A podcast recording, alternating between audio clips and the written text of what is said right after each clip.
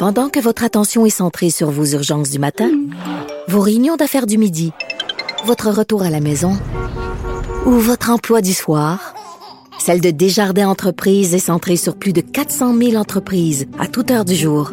Grâce à notre connaissance des secteurs d'activité et à notre accompagnement spécialisé, nous aidons les entrepreneurs à relever chaque défi pour qu'ils puissent rester centrés sur ce qui compte, le développement de leur entreprise.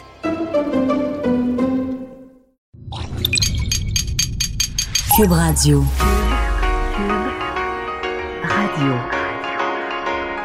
Cube, Cube, Radio. Le retour de Mario Dumont. Deux heures d'info. De 15 à 17. Il provoque et remet en question. Il démystifie le vrai du faux. Mario Dumont et Vincent Dessureau. Le retour de Mario Dumont. Bon après-midi, bienvenue au retour de Mario Dumont. Je vous rappelle sans euh, Mario qui arrivera euh, lundi, quelques jours de plus. J'ai lui parler d'ailleurs hier. Il était euh, sous les chauds rayons du soleil quelque part et s'amusait bien. ferme, on le salue, sera de retour lundi. Et il ben, faut dire que L'actualité euh, déborde aujourd'hui, sans pas de sens. Enfin, on s'est couru après la queue à peu près tout le monde aujourd'hui pour essayer de prendre le dessus sur les nouvelles qui ne faisaient que tomber. Je vous dis un show assez chargé. Euh, et euh, en commençant par la nouvelle de dernière heure concernant Gilbert Rozon, on parlait de son, son procès plus tôt cette semaine. Il faut rappeler qu'il y a un, autre dossier devant la justice concernant Gilbert Rozon, et c'était l'action collective qui avait été autorisée en 2018. Vous vous souvenez du dossier des courageuses, dirigé entre autres par Patricia Tulan euh, qui poursuivait au civil. Parce qu'évidemment, la poursuite criminelle versus la poursuite civile, euh, c'est pas pas la même façon de faire. Euh, souvent, si on ne peut pas gagner au criminel où il y a les bon où on a dépassé la période au civil, c'est possible. Alors, on avait autorisé une action collective pour à peu près 10 millions de dollars. Ça touchait une vingtaine de, femmes pour des, bon, des gestes déplacés à caractère sexuel. Gilbert Rozon avait contesté cette, cette cette euh, action collective et voilà qu'il gagne aujourd'hui, donc euh, euh, gagne en appel contre les courageuses. Alors la Cour d'appel du Québec a donné raison à Gilbert Rozon dans une décision, faut dire, partagée. un groupe de victimes, donc, qui avait intenté cette, ce recours contre l'ancien grand patron de Juste pour rire. donc, été rejeté par le plus haut tribunal de la province. Alors, c'est terminé pour eux. Et il faut dire les arguments qui étaient euh, bon, euh, déployé par les avocats de Gilbert Rozon, c'est comme quoi euh, on devait traiter des actions une action collective, on doit avoir des gestes qui sont similaires dans une période définie. Pour ça qu'on a, par exemple, tout le monde qui a acheté tel téléphone de telle marque, de telle année où il y a eu un problème, on fait un recours collectif ou qui a été contaminé par telle chose en 2010. Et on disait, entre autres, que dans le cas des, des courageuses, c'était sur une période de 36 ans, qu'il avait des faits qui n'étaient pas toujours similaires, des fois un contexte qui était très différent, absence de lieu, absence de période définie et compagnie. Alors en disant, c'est pas quelque chose qui s'applique à une action collective, ça devrait être du cas par cas. C'est un peu ce que je comprends des arguments euh, de maître Raymond Doré, entre autres l'avocat de Gilbert Rozon. Alors, il faut croire qu'on est allé de leur côté puisqu'ils euh, gagnent aujourd'hui en, en cours d'appel. Alors, ça va sûrement faire réagir beaucoup aujourd'hui. Le reste dans l'actualité, énormément de choses évidemment concernant l'Iran. Euh, et euh, ben écoute, ce qu'on peut lier ces deux nouvelles-là déjà un peu, euh, évidemment cette cette catastrophe aérienne, une, en fait, faut dire une des pires catastrophes aériennes de l'histoire canadienne en termes de décès, parce que c'est 63 Canadiens qui ont perdu la vie dans l'écrasement de Boeing 737 à Téhéran. Il faut dire près une heure après la réplique des Iraniens sur des bases américaines en Irak. Alors oui, euh, des, bris mécaniques, ça arrive, des écrasements d'avions, c'est quand même extrêmement rare, mais ça arrive. Mais que ça arrive exactement à ce moment-là, à cet endroit géographiquement dans le monde où on est en pleine tension, où assurément que les défenses aériennes iraniennes étaient euh, ben, sur un pied de guerre. On, attaque les États-Unis, on peut s'attendre à une réplique. Est-ce qu'on peut s'imaginer qu'il y a eu une erreur? Euh, est-ce que ça peut être un attentat? Mais évidemment, la oui, il peut y avoir eu bris mécanique et ce sera euh, bon, euh, étudié, ce sera sous enquête, quoique c'est sous enquête par les Iraniens, et c'est un peu ça le problème, qui ont déjà retrouvé les boîtes noires, mais qui ne vont pas les remettre aux États-Unis. Alors évidemment, le fabricant de l'avion, c'est Boeing, est, est, américain. Alors normalement, ils ont des enquêteurs. La plus grande euh, équipe d'enquête en aéronautique au monde, euh, c'est le NTSB américain, alors qui normalement participe à des, euh, lors des, des, grands crashs, même si c'est pas sur leur juridiction. Alors, est-ce qu'ils seront exclus de ça? faut comprendre que oui, surtout si les Iraniens ont un lien avec ça. Alors, c'est vraiment euh, assez intense. Je vais revenir tantôt là-dessus parce que à la fois Justin Trudeau a demandé des réponses et concernant la réplique iranienne hier, euh, Donald Trump, le président des États-Unis, qui a fait un point de presse qui était très attendu aujourd'hui. Alors, je vous ferai entendre des extraits tantôt parce que ce qu'il a dit était particulièrement important.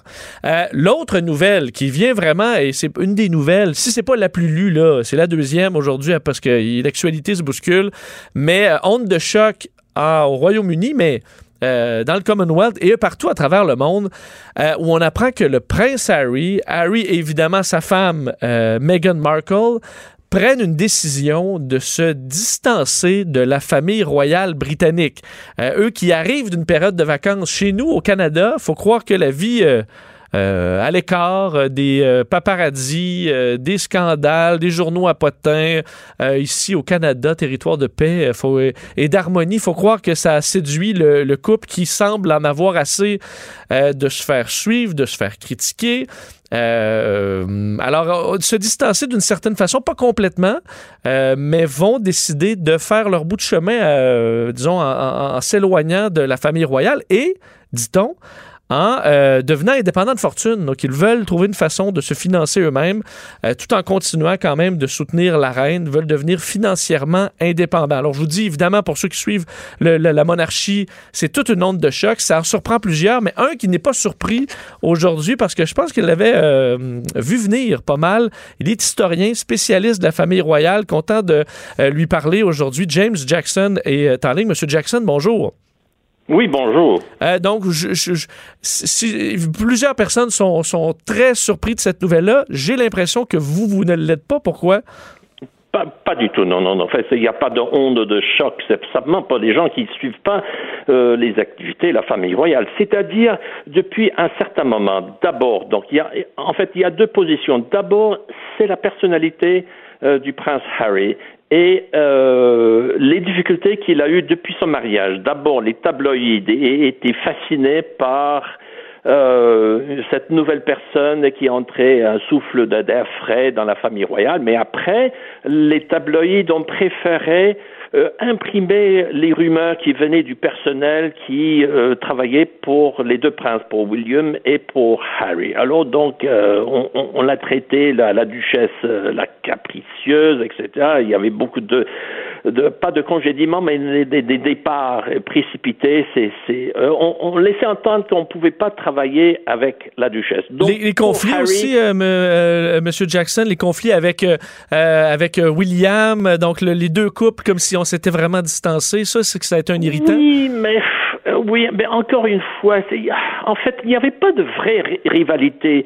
Euh, quand on est dans la famille royale, on sait si on est premier ou deuxième. Alors, il y a toujours un problème pour le deuxième. Donc, si on, on remonte dans, dans, dans le passé, hein, c'était quoi Le duc de Windsor, ben, il avait son frère, mais son frère croyait qu'il avait la, vie tranquille. Et puis, après l'abdication de, de, de VIII, c'était le numéro 2. Donc, ça, c'est l'exception. Normalement, numéro 2, on les oublie. Après, c'était Charles et le prince Andrew. On voit très bien euh, ce qui s'est passé avec le prince Andrew. Après, maintenant, c'est William et Harry. Donc, je crois que parfois, on invente des rivalités. Harry sait de, depuis sa, sa jeunesse qu'il n'allait jamais, jamais accéder au trône. Donc, pourquoi être le rival de son frère, il savait que voilà, le plus important, c'est William. Donc là, il a essayé de mener sa, sa, sa vie euh, exactement comme, comme il voulait. Et c'est ce qu'il dit maintenant. Et encore une fois, depuis le scandale du prince Andrew, alors Charles, le prince Charles lui a dit, ben voilà, après, il y aura le noyer, noyau dur de la famille royale. Donc, il y avait Charles, son fils, son petit-fils. Alors, les frères, les sœurs, hein, seront écartés. Hein, volontairement mmh. ou euh, contre leur gré. Maintenant, alors Harry préfère ne pas être euh, congédié ou écarté. Il préfère prendre ses distances maintenant comme étant euh, sa propre décision. Est-ce que quand même... Au lieu d'attendre encore 10 ans, 15 ans pour, pour que William lui dise... Euh, excusez-moi, mais là, il faut, faut laisser la place aux autres. Euh, est-ce que quand même, le, oui, le, lien, on a vu vraiment, puis vous l'avez bien expliqué, là, il y a eu une lune de miel avec le, public pour, Meghan Markle au moment du fameux mariage royal, mais ça s'est ça vite, euh, le, ton a rapidement changé. Est-ce que j'ai l'impression que certains Britanniques vont dire bon, euh, c'est ça, Meghan Markle voulait être une princesse, et là une fois qu'elle est princesse, ben là elle aime pas ça parce qu'elle est suivie, et là de, convaincu Harry de, laisser la, royauté de côté, pas la royauté, mais la monarchie de côté. Est-ce a quand même un peu de ça d'avoir déchanté euh, du, du rôle au début, là, la famille royale, ça a l'air très excitant, mais une fois qu'on est à l'intérieur, on déchante? Ben oui, oui, parce qu'il y a beaucoup de restrictions. On, on. Donc, euh, quand on accepte de devenir femme euh, d'un prince de la famille royale, on accepte toutes les restrictions qui, qui sont pour quelqu'un pour une nord-américaine euh, trop contraignante. Donc, euh, je la comprends très très bien. Donc, euh, on l'a critiqué à cause de ses robes, à cause de ses chaussures. Il faut faut pas trouver montrer trop trop de chair humaine. Alors, donc, c'est très difficile de, de rester hein, devant le grand public pour le reste de sa vie. Donc, probablement, c'était déjà difficile.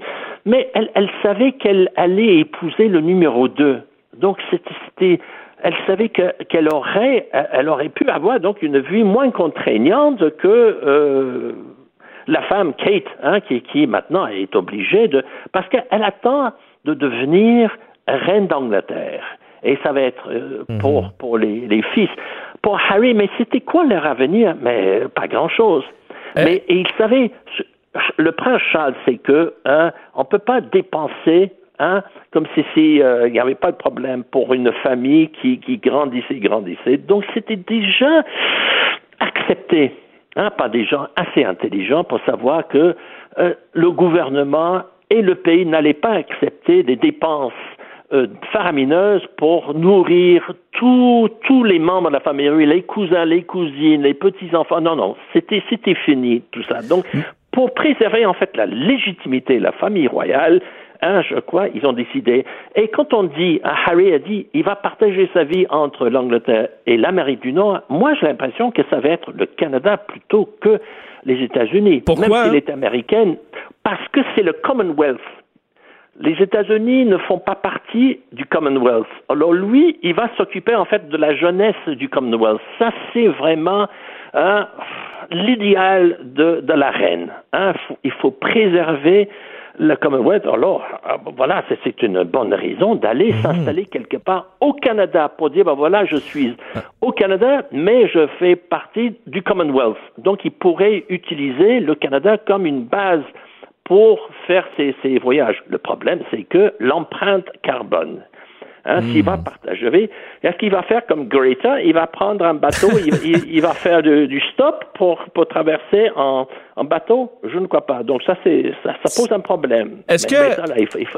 Euh, au, niveau, euh, parce que vous avez parlé de, de, l'argent, bon, évidemment, euh, ils reçoivent un, montant d'argent de la famille royale. Là, et on est toujours un peu gêné, j'ai l'impression, justement, de faire des dépenses outrancières. De nos jours, ça passe moins bien que par le passé. Est-ce que de dire on va être, on peut, on va être financièrement indépendant, sachant la publicité que ce couple-là peut avoir à l'international et que facilement ils peuvent avoir des contrats de photos de, de, de, certains événements qui seront très payants, est-ce qu'au contraire, ils risquent de, vivre encore plus qu'ils le sont à l'heure actuelle de cette façon-là? Euh, ben non, parce qu'il a déjà reçu une fortune, je crois, de, la part de sa mère. Donc, quand sa mère est, décédée, euh, comme euh, les petits-enfants de la reine. Donc, je crois que financièrement, c'est faux de dire que là, il, il, va être pauvre, il va euh, coucher sous les ponts. Mais non, euh, déjà, c'est un homme euh, bien fortuné et probablement très, très, très, très riche. Mais il, il faut faire semblant de faire quelque chose de, de pratique. Donc, probablement, il va créer un organisme caritatif hein, pour l'argent. Il, il va il va pas faire payer les photographes pour, pour, se, prendre les selfies, par exemple, en, Amérique du Nord. Mais non, mais, c'est une façon de se distancer et, de, ne plus prendre, d'accepter euh, des allocations données par le gouvernement. Parce que pour faire ça, il, faut travailler pour la reine. Et, tandis que lui, il, va devenir un prince à mi-temps de la famille royale. Donc de temps en temps, parce que c'est pour soutenir pas la reine, parce que la, reine, euh, euh, la décennie qui, qui, qui s'en vient, ça c'est la dernière décennie de la reine. Donc après, ça, ça va être le Charles III avec le, le, le, nouveau prince de Pays de Galles, c'est William. Donc là, il faut les soutenir, mais pas à plein temps. Alors, s'il ne travaille pas à plein temps, il ne sera pas salarié de la famille royale. Est-ce que, en terminant, M. Jackson, est-ce que la monarchie, on l'a vu à travers le temps, pour, ceux qui écoutent, je comprends que c'est romancé, mais euh, The Crown, donc une excellente série quand même qui nous plonge dans, dans les dernières décennies euh, de la monarchie. Et on a vu, bon, ils ont traversé beaucoup de crises. Euh, L'intérêt pour cette institution-là a beaucoup diminué, diminué à travers le, temps. Est-ce que la monarchie est quand même à risque? Un désintérêt. On voit, bon, les Britanniques avec le Brexit, mais que les populations souvent, bon, veulent tasser les, les, le, le vieux pour aller avec du neuf? Est-ce qu'il y a est-ce qu'ils ont à s'inquiéter présentement, voyant une nouvelle non. comme ça aujourd'hui euh, pour la monarchie non, non. britannique, non? Non, non. En fait, la, la pire crise, c'était l'abdication, n'est-ce pas, de d'Edouard VIII. Lui, c'est ses acquaintances avec le parti nazi. Ça, c'est vraiment très, sérieux. Ça n'a jamais, jamais entamé, en fait, la réputation de la famille royale, sauf pour certains historiens. Mais ici, c'était encore pire au XVIIIe siècle, quand on voit euh, parfois un roi qui refusait que sa reine assiste au couronnement. Non, euh, dans le passé, c'était encore pire, euh, avec des, des enfants illégitimes qui naissaient un peu partout.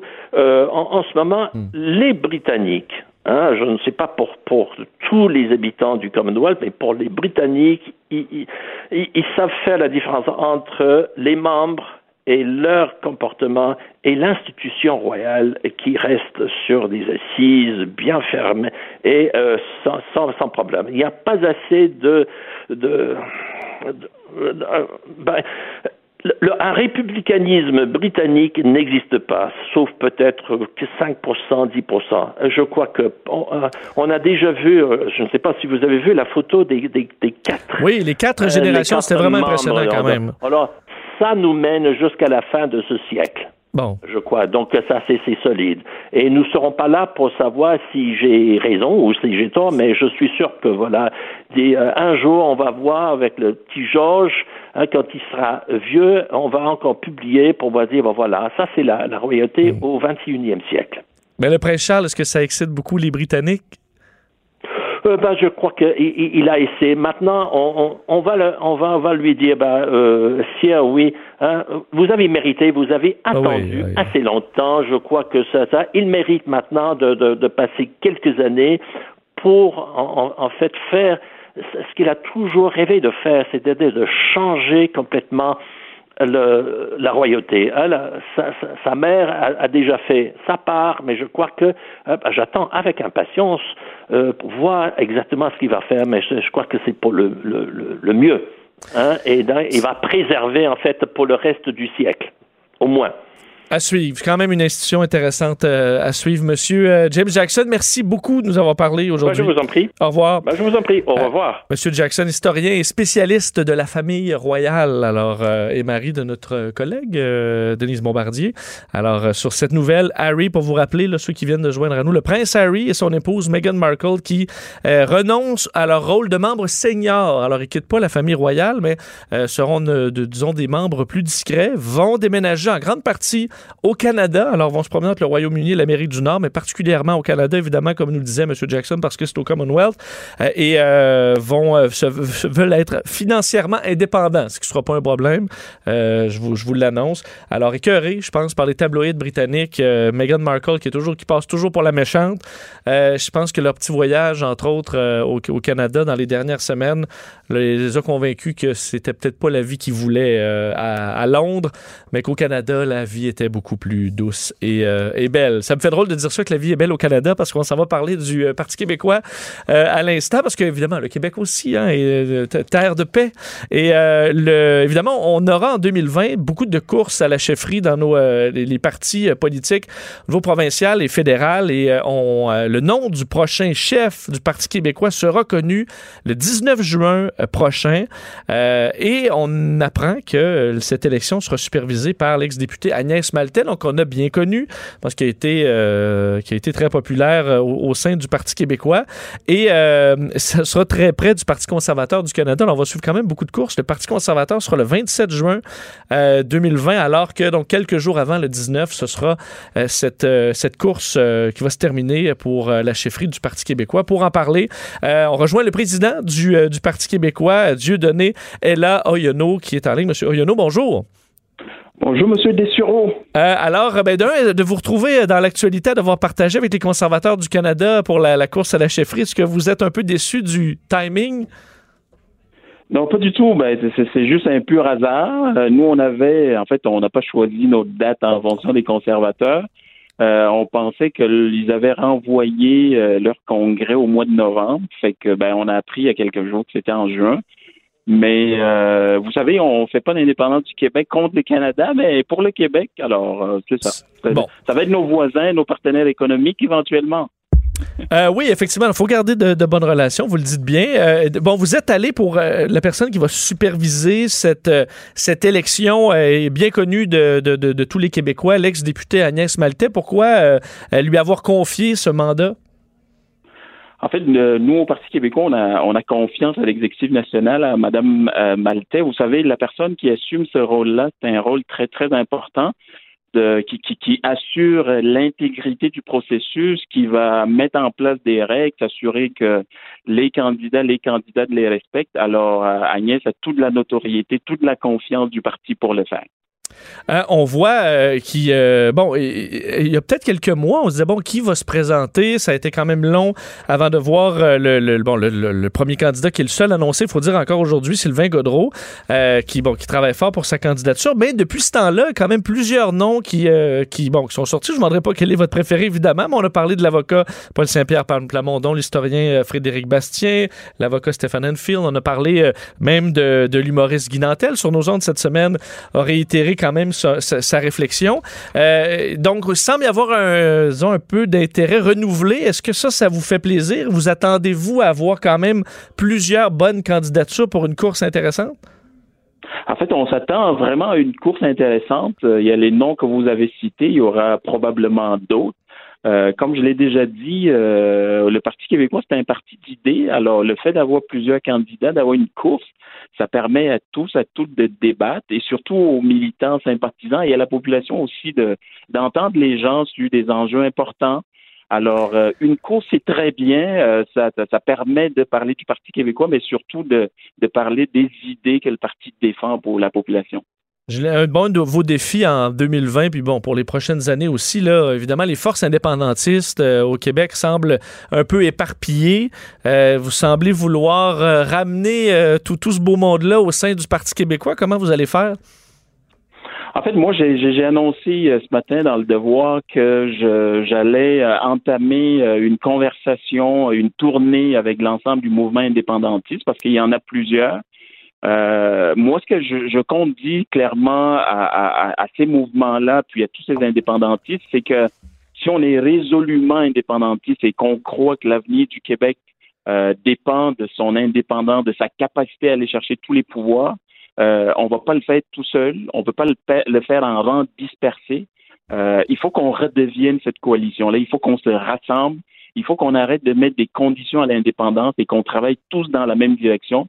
C'est ce message simple. Moi, j'invente rien. Il y a beaucoup qui le disaient déjà.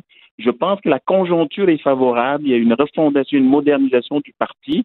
Les portes, les fenêtres, tout est ouvert. Tout le monde est le bienvenu. Travaillons ensemble pour finalement réaliser ce rêve. Euh, Pascal Bérubé, votre chef, euh, bon, par intérim, semble quand même bien se, plaire dans ses. Bon, je ne lui ai pas parlé de ça personnellement, mais semble bien se plaire quand même dans, dans, ses tâches. On sait à quel point c'est un passionné de politique.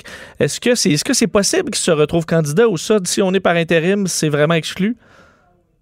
Écoutez, euh, vous lui poserez la question, mais euh, de, ce que je sais, euh, il n'a pas manifesté d'intérêt. Euh, je crois qu'il l'a déjà peut-être dit qu'il ne sera pas candidat, mais moi je peux pas répondre à sa place. Oui, il fait du bon travail depuis qu'il est là. Vous avez vu le dernier léger. On est quand même allé chercher quatre points. Donc, euh, Monsieur Bérubé fait un excellent travail. Euh, je, ne crois pas, ben, en tout cas, je, vais le, laisser répondre à la question, mais euh, parmi les candidatures là, qui se sont annoncées ou qui sont en réflexion, son, il n'en fait pas partie. Et euh, Monsieur Oyono, vous avez passé le nouvel an, entre autres, avec des, des Algériens euh, originaires, bon, euh, d'origine, qui... euh, Oui. Bon, et, et vous êtes vous-même bon, un Gabonais euh, à- qui, est au Québec depuis plusieurs années maintenant. Le, le lien avec les communautés culturelles euh, et le Parti québécois n'a pas toujours été euh, euh, ben, très prolifique. On a l'impression, depuis la création du Parti québécois, vous êtes peut-être l'une des personnes les mieux placées pour pouvoir euh, travailler sur ces relations-là. Est-ce que c'est est-ce que c'est le cas? Est-ce que ça avance? Comment vous allez faire pour que ça, ça se poursuive dans ce sens-là? En, fait, ce que les gens ne savent pas, parce qu'on n'en fait pas nécessairement la promotion, c'est qu'à l'intérieur de nos instances, donc de notre formation politique, il y a déjà des gens euh, nés à l'étranger, des nouveaux Québécois. Euh, c'est sûr qu'on en parle beaucoup aujourd'hui parce que moi, j'arrive à la présidence. Euh, très honnêtement, j'ai commencé des rencontres, je suis rendu à ma troisième et ça va se poursuivre durant toute l'année 2020. Euh, moi, ce que je, en fait, je, renoue, c'est des relations que le parti avait déjà. Euh, il y a un accueil euh, intéressant, favorable. Je sais qu'avant nous, dans les années 60, quand le parti a commencé, là, les Gérald Godin de ce monde avaient déjà commencé à faire ce travail-là. Moi, je sais qu'il y a de l'intérêt. Il y a des gens dans les différentes communautés qui nous regardent aller, qui voient ce qu'on est en train de faire et qui sont favorables parce qu'ils viennent plusieurs d'anciennes colonies. Alors, euh, moi, je, leur dis ce que le Parti québécois est, des fois ce qu'ils ne, ne, ne, ne savent pas. Et j'ai bon espoir, je suis optimiste que dans les prochaines années, le parti qui est déjà le parti de tous les Québécois va compter en son sein beaucoup de gens qui sont arrivés ici comme moi, euh, qui y est ou il y a plusieurs années et qui vont faire partie de ce mouvement-là parce qu'on l'indépendance. Je le disais en début d'entrevue, on le fait pas contre le Canada, on le fait pour le Québec et donc pour l'ensemble des Québécois. On va suivre cette, cette course euh, à la chefferie, donc, qui va se terminer le 19 juin 2020 avec Mario Dumont qui va arriver. Assurément qu'on va suivre cette course-là de près. Euh, Monsieur Ariono, merci beaucoup. Merci pour l'invitation. Au revoir. Alors, euh, une bonne année 2020, évidemment, parce que ce sera assez chargé pour le Parti québécois. 19 juin 2020, c'est Agnès Maltais, euh, ex-députée bien connue, euh, qui va donc superviser tout ça. Et quels seront les candidats? Est-ce qu'on aura, entre autres, Guy Dantel et d'autres? On verra la liste s'allonger. Du moins, pour l'espère le PQ dans les prochains mois. Petite, juste une nouvelle qu'on va suivre à 16 h euh, point de presse de Justin Trudeau concernant l'écrasement d'un Boeing 737 euh, et euh, on sait qu'il a fait 63 morts euh, canadiens. Alors, une des pires tragédies aériennes de l'histoire du Canada qui, qui s'est produite donc dans les, dans les dernières heures. Alors, Justin Trudeau va donner des détails là-dessus. Peu, on va suivre le dossier. D'ailleurs, revenir sur Donald Trump qui a donné des détails sur la suite des choses avec l'Iran. Pendant que votre attention est centrée sur vos urgences du matin, vos réunions d'affaires du midi, votre retour à la maison ou votre emploi du soir, celle de Desjardins Entreprises est centrée sur plus de 400 000 entreprises à toute heure du jour.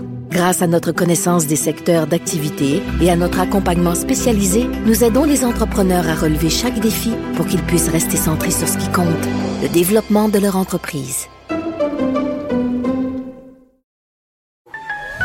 Le retour de Mario Dumont. Parce qu'il ne prend rien à la légère. Il ne pèse jamais ses mots. Cube Radio. On est de retour. Je vous rappelle que Mario Dumont est toujours absent. sera de retour euh, lundi. Dossier qui, au Québec, a déjà fait couler beaucoup d'encre et, à mon avis, c'est loin d'être terminé. Euh, projet de gazoduc très important entre l'Abitibi et le Saguenay euh, qui, euh, qui crée beaucoup de remous et de réactions en, région. Et euh, nos collègues de Tabloïd se sont intéressés particulièrement à ce qui se passe justement présentement dans le, le, le- mouvement, disons, on peut dire anti-gazoduc. D'ailleurs, je vais vous faire entendre parce qu'il y un dossier très intéressant euh, sur Tabloïd aujourd'hui sur ce sujet. Vous faire entendre un extrait de certains des militants euh, sur place qui, euh, ben, qui se battent contre ce pipeline de 782 km. a priori, la construction du pipeline, ça pose une menace directe à la biodiversité. Une fois que tu as construit le gazoduc, là, là, là tu as la main dans le tordeur. Dans 5 ans, dans 10 ans, si le marché du gaz n'est pas bon puis qu'eux autres, ils veulent sortir du pétrole, là, il n'y en aura pas de problème. Ils l'auront déjà construit leur pipeline. Faire à croire qu'un gazoduc, ça n'a pas le même impact euh, qu'un oléoduc, euh, c'est vraiment un tour de force. Là, je vais leur donner. Ils sont très, très bons pour faire euh, comme si c'était complètement différent. Alors, c'est intéressant de voir à quel point il y a des gens euh, qui se, qui se mobilisent contre ce projet en région pour parler de, ce, de, de cet article et ce, de, de, ce dossier. Euh, on a deux intervenants, entre autres justement quelqu'un qui milite contre le gazoduc et Gaël Poirier, producteur de contenu pour euh, Tabloïd, euh, qui a travaillé sur le dossier dont je vais faire entendre d'ailleurs un extrait. Bonjour Gaël. Bonjour, ça va bien? Ça va bien toi? Oui, ça va, merci. Euh, pourquoi t'être intéressé à ce, ce, combat contre ce gazoduc?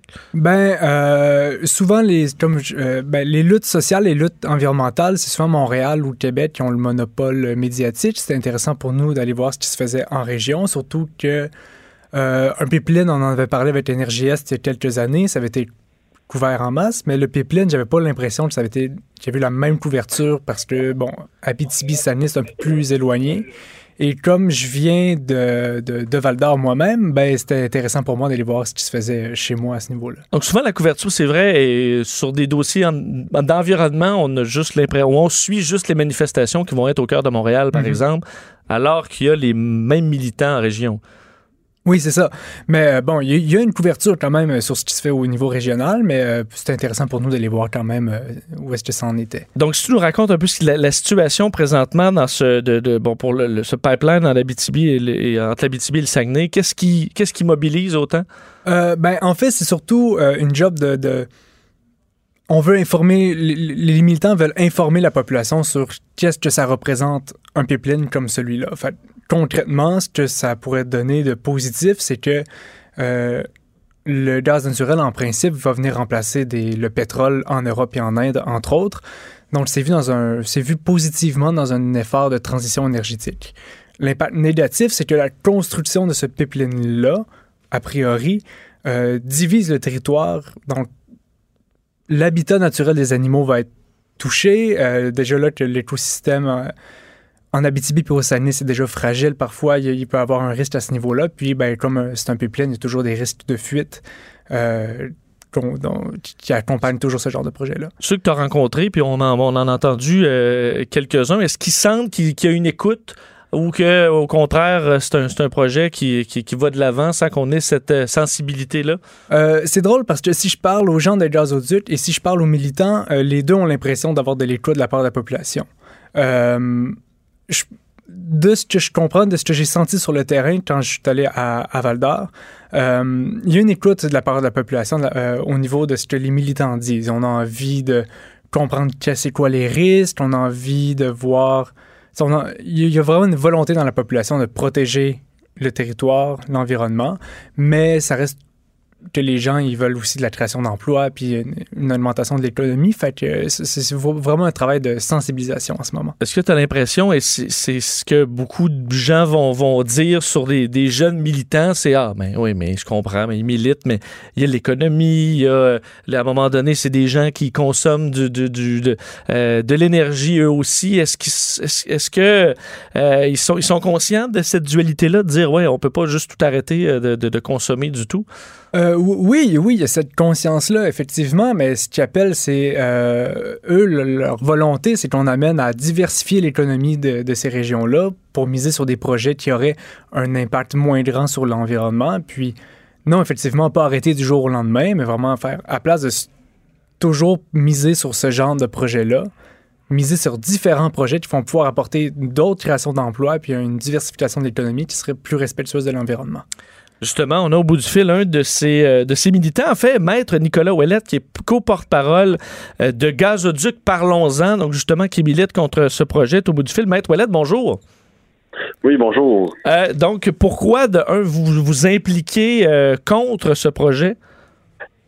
Ben parce que le, le, projet ne doit pas voir le jour. Le projet, en fait, je tiens à rectifier un peu, là, ben, rectifier, donner mon avis sur ce qui a été dit par euh, monsieur euh, je pense que c'est Poirier, c'est oui. ça?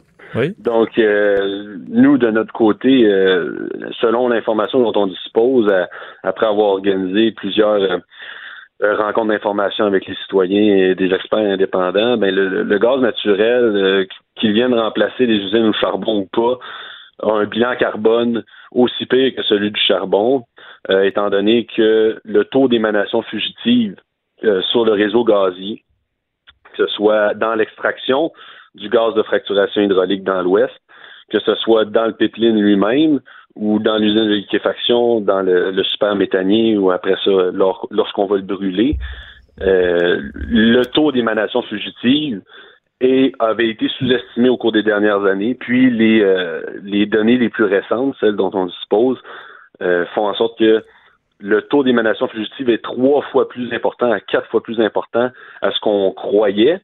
Puis le, le- le problème là-dedans, on parle de 3, 3 Euh, Le problème, c'est que dans le fond, le méthane, parce que le, le gaz naturel, c'est essentiellement du méthane, et le méthane est 84 fois plus puissant euh, pour le réchauffement que le CO2 sur un horizon de 20 ans.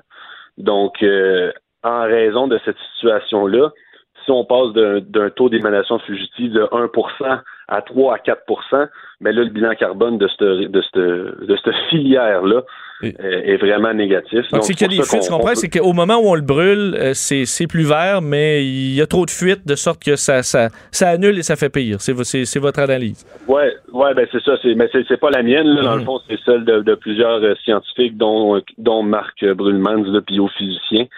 Et euh, fait que c'est sûr que même au niveau des gains, puis je pense que c'est important de rappeler la, la lettre des, des, des économistes qui a été euh, écrite en octobre. Et nous, c'est, essentiellement là-dessus qu'on se base pour, euh, pour, pour parler à la population. C'est toutes les lettres qui sont sorties au cours des derniers, euh, derniers mois en 2019. Euh, le, le- dans le fond, le, le point est que on n'a vraiment pas de garantie que le, gaz va vraiment remplacer le charbon, même si on sait qu'aujourd'hui, le, le bilan carbone des deux filières est sensiblement le même. Euh, et on ne sait pas même si ça va pas retarder l'avènement de, projets à ressources renouvelables à l'international. Donc, à ce niveau-là, c'est très inquiétant. Puis, euh, oui, donc, même au niveau économique, euh, je, je vous ai entendu parler tout à l'heure. euh, je, je, me, je me doutais que la question allait venir parce que c'est une, une question qui, je veux dire, qui, est importante de se poser. Euh, j'ai commencé à lire euh, de plus en plus sur, euh, sur l'économie. Puis, il y a un article que j'ai lu là, dans la, Le Monde qui citait un rapport de l'OIT, l'Organisation internationale du travail, euh, une des branches des, des Nations Unies, je crois. Donc, euh, l'OIT venait, euh, venait faire un bilan de qu'est-ce qu'on perdrait en termes d'emploi si on faisait une transition juste et verte et qu'est-ce qu'on gagnerait en termes d'emploi. Et donc, le, le bilan, là, ça, ça finissait, euh, on, on en perdrait à l'international 6 millions d'emplois pour euh, en gagner 24 millions. Donc, un, un bilan net de 18 millions de- d'emplois euh, de plus. Euh, donc, je pense qu'il faut que les gens comprennent que se sortir des hydrocarbures, c'est euh, un choix qui est économiquement rentable et les gens euh, doivent le comprendre. Et c'est en fait, c'est en restant dans la filière des hydrocarbures, que ce soit le gaz naturel ou le pétrole ou le charbon, que en fait on, on se trouve à, à ne pas générer euh, autant d'emplois que ce qu'on serait capable. Euh, ben, je me tourne vers euh, Gaël. Si on veut lire, parce que la- l'article est, très intéressant, on peut voir aussi la, la vidéo dont je vais fait entendre un, un extrait. On, on va où sur le site de Tabloïd, carrément? Euh, c'est tabloïd.co, ça va être sur la page principale en ce moment. Euh, puis sinon, sur notre page Facebook aussi, euh, ça a été publié ce matin. Donc, pour s'informer sur, cette, euh, ben, sur ce- ce- ces groupes qui font face aux euh, pipelines de, de, de gazoduc, donc euh, des militants qui, euh, qui haussent de plus en plus le ton. Je vois euh, Maître Nicolas Ouellet, merci beaucoup de nous avoir parlé. Pendant que votre attention est centrée sur cette voix qui vous parle ici, ou encore là, tout près ici, très loin là-bas, Celle de Desjardins Entreprises est centrée sur plus de 400 000 entreprises partout autour de vous. Depuis plus de 120 ans, nos équipes dédiées accompagnent les entrepreneurs d'ici à chaque étape pour qu'ils puissent rester centrés sur ce qui compte, la croissance de leur entreprise. Le retour de Mario Dumont. Joignez-vous à la discussion. Appelez ou textez 187 Cube Radio. 1877 827 2346. On va parler culturel avec Vanessa Destinée. Bonjour Vanessa. Bonjour Vincent. Euh, D'un, est-ce que tu es euh, est-ce que est-ce que tu es du genre à être euh, bousculé par la nouvelle concernant le prince Harry et Meghan Markle? Absolument. Je, Oui, je hein? suis en émoi en ce C'est moment. ça. Ouf, je frétille. Je me dis c'est un côté un côté royal un peu. Un petit peu, un peu divaesque. Surtout aujourd'hui avec ton Mon, mon Miu Miu, oui, mon, mon espèce de gros manteau un de manteau à la Meghan Markle. Oui, justement. on dirait euh, inspiration Cats. Ah, dis le pas ça. de. Écoute, hein, non, hein, non, c'est plus beau qu'un coup de cats. Ça va Oui. pas. Euh, oui, euh, on commence avec ça. La famille royale Oui. qui, en fait, ben, Meghan, Meghan et le prince Harry euh, ont tous les deux décidé de se retirer, en fait, de la vie royale. Mais pas se retirer complètement, c'est-à-dire d'être un peu plus en retrait, pour reprendre leur expression. Euh, décider de passer une partie de leur vie aux États-Unis, donc une partie de l'année aux États-Unis, partager au leur Canada, temps. possiblement, parce qu'on dit l'Amérique du Nord. Mais Ben, on sont- sait que Meghan Markle, elle tournait là, sa fameuse série sur Netflix, le Suits, euh, Ouais. pendant un temps au Canada. Puis je pense qu'elle est tombée en amour avec le pays parce qu'elle est en fait plus souvent au Canada qu'aux États-Unis, pays euh, dont elle vient. Et donc, euh, on, on croise les doigts, on se peut plus. Mais donc, c'est ça, le, le couple qui a parlé, qui s'est confié récemment là, sur ses difficultés à gérer le stress, la couverture médiatique insistante à leur égard parce que, bon, il y a eu une phase de lune de miel au début. Ouais, quand tout le hein. monde capotait sur Meghan Markle. Oh my God, une fille un peu basanée dans la famille royale. Ça va donner un nouveau souffle, un coup, euh, un petit coup de jeunesse, un petit coup de fraîcheur à la famille royale. Et très rapidement, les tabloïds britanniques qui sont très, très agressifs, on Ah se oui. le rappelle, on le, on le sait. Oui, oui. On, on connaît le traitement réservé à Diana, mais en général, pour toutes les vedettes britanniques, c'est, des charognards, c'est des vautours. Ils ont été particulièrement agressifs à son endroit, un, un pas très, très gentil euh, en général. Et euh, pour une nouvelle maman, ben, c'est un stress supplémentaire. Et donc, euh, ils ont décidé tous les deux de se, de, de, de se tasser un petit peu de la vie, donc de renoncer à leur rôle de senior dans, au sein de la famille royale. Et ça, ça qu'est-ce que ça veut dire? Ben, ça serait une autonomie financière, en fait, qu'ils iraient chercher. Ils ne seraient plus dépendants, ils ne vivraient plus au crochet de l'État ou aux frais des contribuables. Mais ils ont les moyens de, je veux dire, d'un couple hyper connu, euh, de faire des coups d'argent puis de vivre. euh, Mais écoute, si Sans le prince problème. Charles a mis un petit vin de côté à chaque semaine depuis la naissance d'Harry, il devrait être Ça correct. devrait bien aller. Oui, ça devrait bien aller. Et puis, euh, ils veulent tous les deux aussi lancer une fondation. Donc, ils vont se consacrer à des activités philanthropiques. Donc, de continuer quand même là, toutes les, les activités protocolaires en lien avec la famille royale, mais sans nécessairement là, être financés. On s'entend que, mettons qu'ils sont au Canada, ils sont au Canada, le taux de se faire écœurer dans la rue, euh, entre ici et euh, Londres, on s'entend, ça va arriver, là, mais tu baisses ça de 97 Exactement. Alors, la vie est plus belle. Voilà, voilà, c'est ça. Donc, euh, d'ailleurs, on avait, euh, t'en as parlé tout à l'heure, là, de, Oui. tout, euh, on a expliqué. Je pense que c'était quand même assez évident qu'on s'en allait vers là. Le prince Harry a très, très peu de chances qu'il accède au trône. Donc, il vraiment, il n'y a pas besoin de se soumettre Non, à tout ça. ça. là. Ouais, ouais. Il peut prendre un break. Le là. prince, pareil, t'as de l'argent, juste. Oui. T'as le statut aussi. Tu continues d'avoir des affaires gratuites. T'as le jet privé familial. Je veux dire, c'est pas parce que tu décides d'aller genre aux États-Unis que t'as plus la passe. Mais le de- jet, ça s'en vient malaisant un Oui, petit peu. On oui, l'utilise quand même un petit peu moins. Euh, Parlons de la grande bibliothèque qui, re- qui, euh, retire euh, le fameux journal de Matinef. Oui, je reviens encore sur cette histoire parce que vous, com- vous comprendrez que ça continue de faire couler beaucoup d'encre de part et d'autre de l'Atlantique, évidemment. Alors, dans la foulée des décisions des éditions Gallimard de cesser la commercialisation du journal, j'en parlais hier à ce micro, la direction générale de la Grande Bibliothèque de Montréal, donc Bibli- Bibliothèque et Archives nationales du Québec, a décidé de retirer, elle également, euh, ces ouvrages-là de son, euh, de son établissement. Et là, moi, je, je sais pas, j'ai un malaise un peu, Vincent. On rappelle là, que Gabriel Masneff, c'est ce- cet écrivain français célébré là, par l'élite intellectuelle là, des années, ben, je te dirais 60, 70, 80, 90 et même au-delà euh, pour son œuvre dans laquelle il raconte avec style, hmm? avec style, ses amours constitués euh, de jeunes, en fait, prépubères ou de, de jeunes, en fait, âgés de moins de 16 ans. Il a confessé son amour pour les filles et les garçons de moins de 16 ans. Et évidemment, ça pose un malaise, là, euh, parce que Mais de homme-là, il a retirer été récompensé en 2013, là, quand même. C'est assez récent, toutes ces déclarations. Donc, c'est vraiment en toute impunité, sans jamais être inquiété de ses activités illicites. Il a continué comme ça de se vanter euh, d'a- d'avoir accès au corps des jeunes personnes. Et donc, là, c'est c'est ça que je me demande, en fait. Qu'est-ce qu'on pense de ça? Parce que, oui, on, on est tous, évidemment, pour que cet homme immonde tombe en disgrâce, OK? Mais est-ce que c'est la bonne façon de faire? Est-ce qu'on est de retour à l'époque là, des livres mis à l'index? Parce que Vanessa Springora, qui est celle, en fait, qui a, qui a lancé euh, ce séisme euh, dans la scène littéraire française, dans lequel, avec un livre dans lequel elle raconte euh, son histoire, son aventure à l'âge de 14 ans avec cet auteur-là qui avait 50 ans à l'époque, le consentement, n'est-ce pas? Elle est, elle n'appelle pas elle-même au bannissement des livres de ce monsieur-là.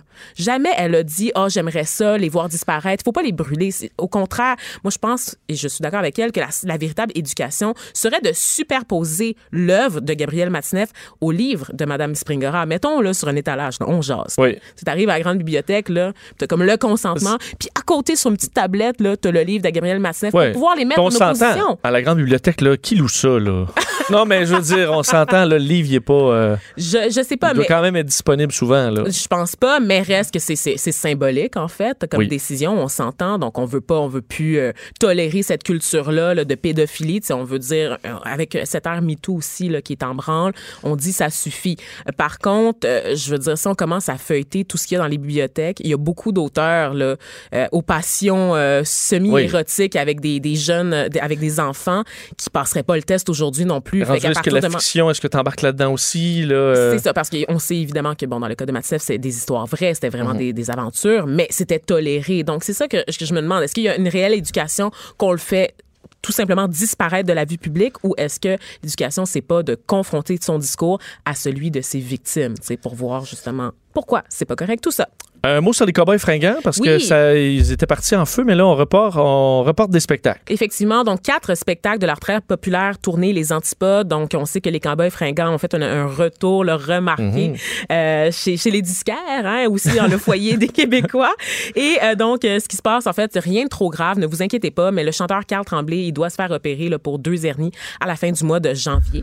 Euh, il va avoir évidemment une convalescence de quelques semaines. Donc, les spectacles, en ce moment, euh, tout va bien jusqu'au 25 janvier. Euh, et après, ça va être une pause. Le chanteur va être de retour à la mi-mars, donc on va pouvoir euh, continuer la tournée. Temps, en fait, pour la tournée européenne de huit dates, hein, quand même. Donc, euh, le succès des, des Cowboys fringants qu'on oublie parfois, là, que c'est pas juste au Québec que ça se passe, mais également en France. Donc, un, beau succès pour des petits gars de chez nous. Euh, et les quatre spectacles reportés, là, pour ceux euh, qui, qui sont inquiets pour leurs billets, ça, ça- c'est à Granby, Longueuil, Sainte-Geneviève, Saint-Casimir. Donc, les gens qui ont un billet déjà, ben, ils peuvent être remboursés, mais normalement, là, si vous le gardez, là, ça, ça va aller. On va, on va annoncer des dates sous peu là, de reprise des spectacles. Donc, ne vous inquiétez pas. Des nouveautés à la télé. D'ailleurs, ce matin, j'étais à Salut Bonjour. On avait Pascal Morissette pour son émission euh, Animania, qui a l'air quand même, ben, je pense qu'il y a plus d'un un intérêt renouvelé pour les émissions avec des animaux depuis quelques Ah années. oui, pas moi. Et euh, t'aimes pas, t'es pas. euh, J'aime juste Gucci, tu le sais juste bien. Gucci, mais Mon ceux qui aiment chat. les animaux variés, parce que là, on va être dans les animaux domestiques, mais pas, pas juste des chats, des chiens. Ben oui, exactement. Donc, pendant 10 semaines, c'est une nouvelle émission là, à TVA. Ça commence ce soir euh, à 20h et c'est des animaux, six animaux qui vont se retrouver à chaque semaine devant les caméras pendant 10 semaines. C'est une compétition, en fait. Les animaux devront démontrer leurs habiletés pour nous impressionner. Donc, sur les- le plateau, on va, on va voir des chats, des caméléons, des singes, lapins, des oiseaux, un buffle, des reptiles. Un donc, buffle? Un buffle. C'est, hein?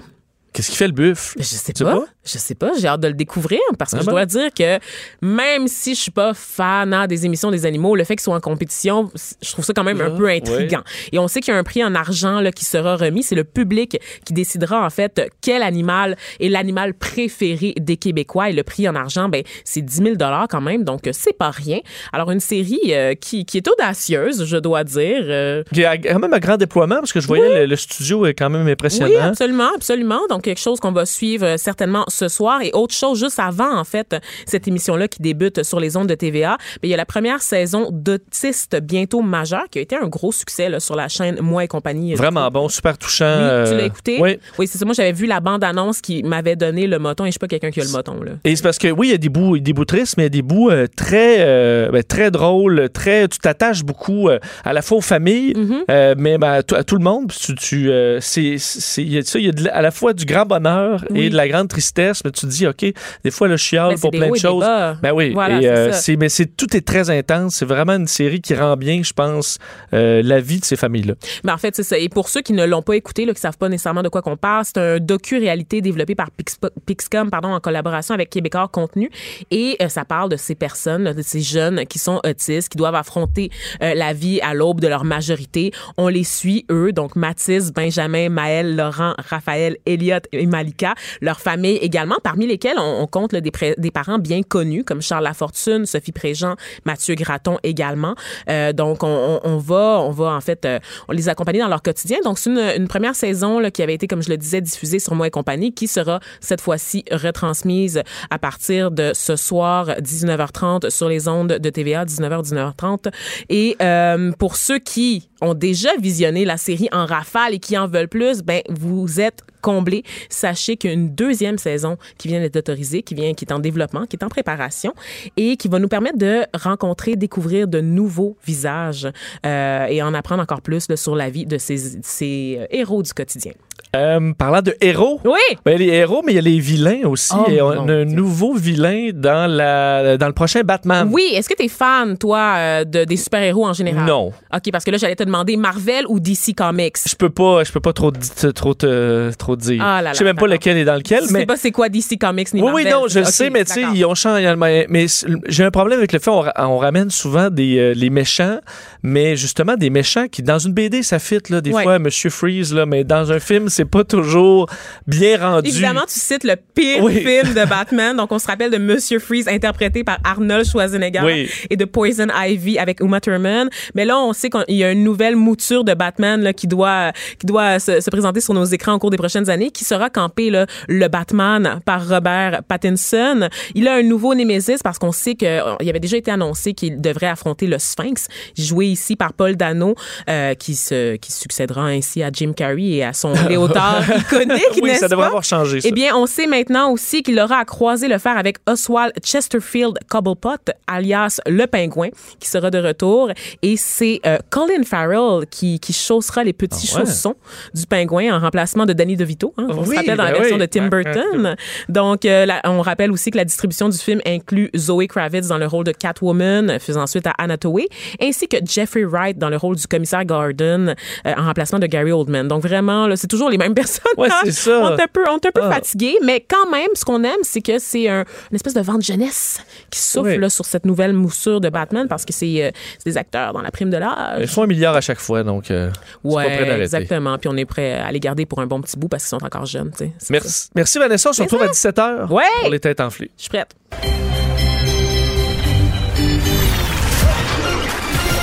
Jean-Charles Lajoie. Dis, exprimez-vous. Exprimez votre talent. Ça passe le test. Magnifique. Jean-Charles Lajoie. Hey Jean-Charles, malheureusement, c'est le, c'est le jour de la marmotte un peu dans le monde du sport, ça va bien? Et boy. Hein? Oui, euh, ça va, Des. Oui, ça va. Et euh, tu t'en sors On, malgré... on s'est, oui, on s'est manqué hier. Oui. Parce que j'aurais, euh, j'aurais célébré avec toi euh, bien trop tôt la victoire du Canadien. Ah, tu, OK, t'aurais prévu une défaite hier. Non, j'avais prévu une victoire du prévu une Canadien victoire. hier. Ben oui, ben Bon. oui, facile. Facile. Tu t'en vas jouer contre le Détroit, voyons donc. Oui, c'était, c'était un match parfait pour euh, tu sais, se, se- se secouer les puces, une belle petite victoire facile, puis on est reparti, et ça n'a pas été le cas. Écoute, ça n'a pas de bon sens. Le joueur le plus utile aux Red Wings de Détroit cette saison s'appelle le Canadien. Euh, qui a perdu ses trois matchs contre la pire équipe de la Ligue nationale. Détroit a 11 victoires depuis le début de la saison. Trois contre le Canadien. Essaye ça. Alors, et hier, là, tu regardes ça, là. Bon petit match de hockey équilibré entre les deux équipes, les deux probablement pires équipes sur papier de la Ligue nationale cette saison. Le Canadien dépouillé de, de certains de ses bons éléments, là. Et, euh, et on, on, on ne parle pas assez de la perte de Yoel Armia. On parle beaucoup de la perte, de- et avec raison, de Jonathan Drouin, qui depuis le 16 novembre ne joue plus à cause de cette vilaine blessure au poignet. Le fameux match à Washington, par ailleurs remporté par le Canadien, où euh, notre ami Ovechkin s'est fâché et euh, est entré à qui mieux mieux dans, dans Jonathan Drouin, qui se serait blessé en troisième période et qu'on n'a pas revu depuis, imagine. Alors, et depuis ce temps-là, le Canadien est 30e sur 31 clubs de la Ligue nationale. Essaye ça, là. Alors, c'est pas... euh, non, ben, c'est pas de la tarte, là, honnêtement, là. Mais est-ce que ceci explique cela? Non. Faut pas s'enflammer nécessairement en disant tout est de la faute de la perte de Jonathan Drouin. Ça n'a rien à y voir. Mais après combien, mettons que ça se poursuit, là, il y a toujours, souvent, c'est que dans les, euh, justement, les périodes successives où euh, ça force des changements, là, admettons combien, après combien de défaites successives, il y a quelqu'un qui, qui lève le camp, là? Euh, écoute, dans les circonstances actuelles, là, ça sert à rien. Moi, j'ai envie de te dire qu'il y a de plus en plus de monde qui achète ma théorie Lafrenière. Là. Moi, c'est une théorie que je maintiens depuis le premier match de la saison en octobre. Je comprends que personne ne pouvait dire ça au premier match de la saison. On a une chance égale quand tout le monde n'a pas de point de classement. OK. Mais rien qu'à voir, on voit rien, disait un vieux sage. Là. Et euh, c'est tellement évident. C'était tellement évident que même avec un alignement complet, le Canadien allait en manquer pour prendre part aux séries éliminatoires. Donc, une année partir- catastrophe dans le but d'aller chercher euh, la superstar. Ben, rendu là, t'as pas le choix. Oui, mais il y a des gens qui payent des billets encore, là, cette année, Jean-Charles. Ben, exact, et qui vont pouvoir en payer à plus forte raison Oui. si un gars comme Alexis Lafrenière entre dans la négociation, entre dans la danse. Parce que là, tu sais, beaucoup d'équipes se sont améliorées autour du Canadien. Puis quand tu t'attardes aux puissances de l'association, c'est des équipes qui se sont construites à force de débâcle. Parce que c'est la débâcle qui permet de recruter les meilleurs espoirs. Évidemment, faut gagner la fameuse loterie. Mais tabarouette, t'es-tu mieux... Ce matin, là, le Canadien a 4,4% de chance d'entrer en série éliminatoire, OK? C'est pas beaucoup, ça, là. Non. Mais il a 6,5% de chance de repêcher Alexis Lafrenière. Pas bien ben plus, mais c'est plus pareil. C'est 50 Tu comprends? de plus quand même. C'est 50% de plus de chances de repêcher Lafrenière que d'entrer en série éliminatoire. Là, rendu là, là Mais- on va s'ostiner combien de temps? Mais est-ce que Lafrenière, je comprends qu'il a été vraiment exceptionnel euh, au, au- au tournoi junior, est-ce que ça suffirait là, à faire virer l'équipe de bord? Est-ce qu'il est fort à ce point-là? Euh, absolument. Il n'y a aucun doute pour moi. Tu sais, même si tout le monde tente de lancer des appels au calme, Lafrenière, c'est un joueur franchise, c'est un joueur concession, un petit gars de Saint-Eustache sur la rive sud, de la rive nord de Montréal. Ouais. Euh, tu comprends? Ce serait C'est- parfait, là. Ben oui, c'est magique. Là. Il y a le physique de l'emploi, il y a la maturité de l'emploi. C'est un garçon, là, depuis qu'il a l'âge de 12 ans, tout est mis en œuvre autour de lui pour en faire un joueur d'hockey professionnel et dominant.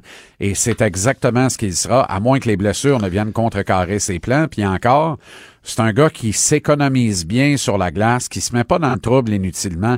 C'est un prototype parfait pour connaître une brillante carrière dans la Ligue nationale de hockey.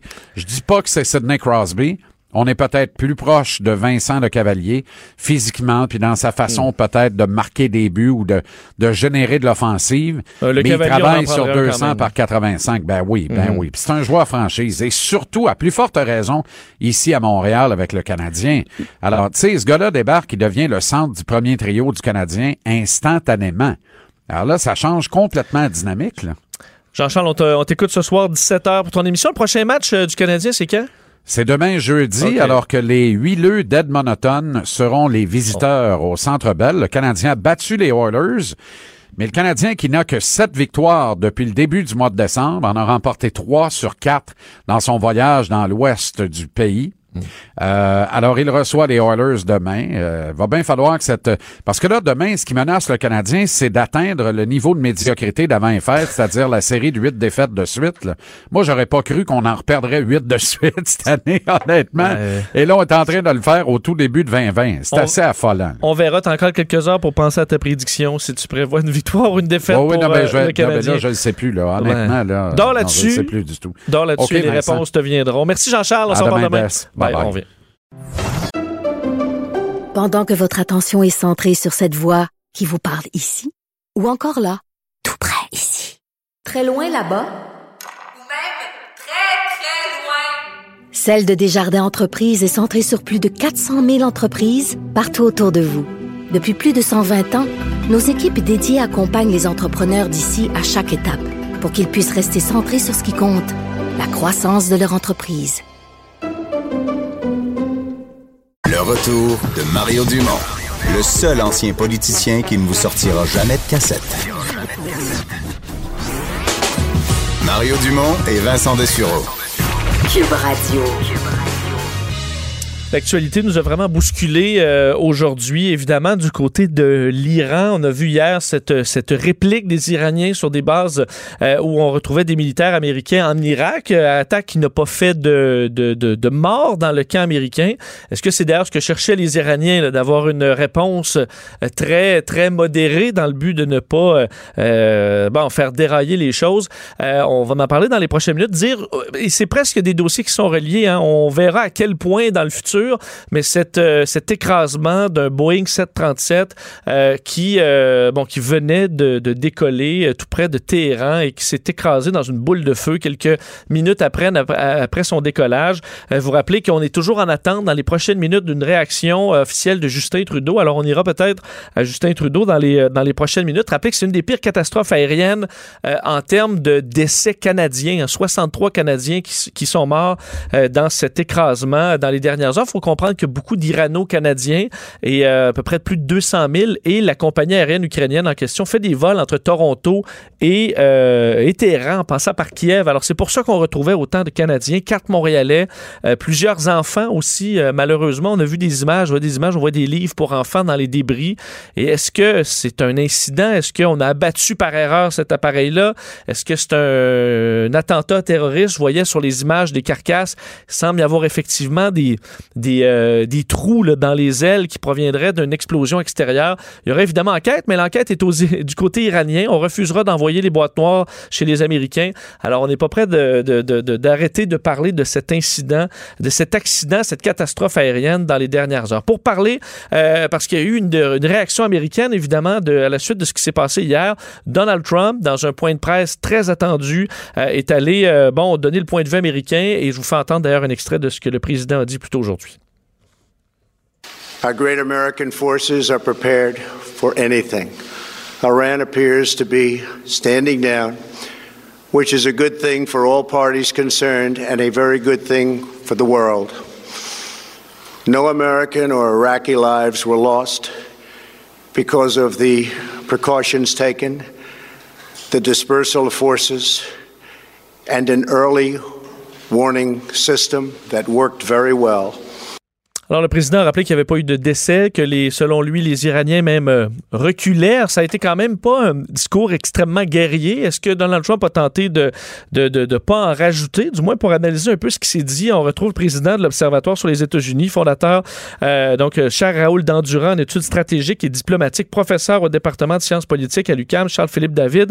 Monsieur David, bonjour. Ben, bonjour à vous. Euh, donc, en écoutant, bon, on fait entendre un tout petit extrait de, de, monsieur, de, de, de monsieur Trump, mais est-ce que son euh, comment vous analysez le ton du président? Est-ce qu'il a tenté de, calmer le jeu et de ne pas en rajouter dans cette, ce qu'on voyait comme une escalade avec l'Iran? Ben, écoutez, c'est quand même un discours qui a soufflé le, chaud et le froid, hein, si je pouvais décrire ce discours-là. Donc, euh, j'ai vu des points positifs, puis j'ai vu des points euh, négatifs. Mais je vous dirais en conclusion, ben, deux choses. On peut être rassuré, alors soufflons le chaud. euh, écoutez, euh, la perspective de déclenchement d'une intervention armée ou d'hostilité est repoussée, ou peut-être même carrément annulée pour longtemps. Euh, et ça, c'est une bonne nouvelle.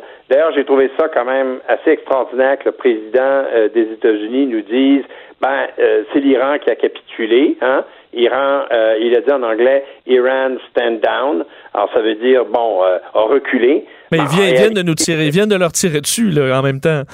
Eh oui, alors je, je, je, je, me suis dit, je je comprends pas très bien. Euh, c'est plutôt heureusement les États-Unis qui se sont euh, retenus de répliquer à, à, la représaille iranienne. Donc, euh, écoutez, ça on peut se féliciter en tout cas qu'on va tous mieux dormir en sachant que bon, il n'y aura pas de guerre imminente entre les États-Unis et l'Iran. Mais par contre, et là je souffle le, le, le, le froid. Euh, on n'a rien réglé du problème de fond entre les États-Unis euh, et l'Iran il demeure entier sur la question de l'Irak, sur la question du terrorisme, sur la question des armes nucléaires. Sur les armes nucléaires, d'ailleurs, euh, ça c'est le, le, point le plus peut-être euh, innovant ou, ou, surprenant dans le discours de Trump. Il a demandé aux alliés, alors attends, ça, ça nous inclut, nous, là, les Canadiens, là-dedans, il a demandé à l'OTAN d'intervenir, euh, en fin de compte, pour appuyer la position du président américain et en forçant, euh, au fond, les Iraniens à, à- à considérer peut-être euh, l'ouverture d'une nouvelle négociation euh, qui serait beaucoup plus contraignante sur le développement de l'arme nucléaire. Alors ça, j'ai trouvé ça tout à fait euh, surprenant. Ce n'est pas de Trump que ça vient, ça vient de ses conseillers. Et ça nous met euh, tous, Canada, Angleterre, euh, France, Allemagne et d'autres, dans une position tout à fait euh, beaucoup plus engagée dans cette histoire-là que c'était le cas, disons, avant-hier. Donald Trump a fait un lien aussi avec euh, Barack Obama. Est-ce que c'était à propos? Il a dit en gros que les roquettes, euh, les, les- les- les missiles euh, Oui. que, que les bases américaines avaient dû encaisser hier avaient été payés grâce à l'argent de l'ancienne entente avec Obama que Donald Trump a bon, euh, brisé par la suite. Est-ce qu'il y a un peu de vrai là-dedans ou c'est une attaque gratuite et qui était, qui était hors sujet?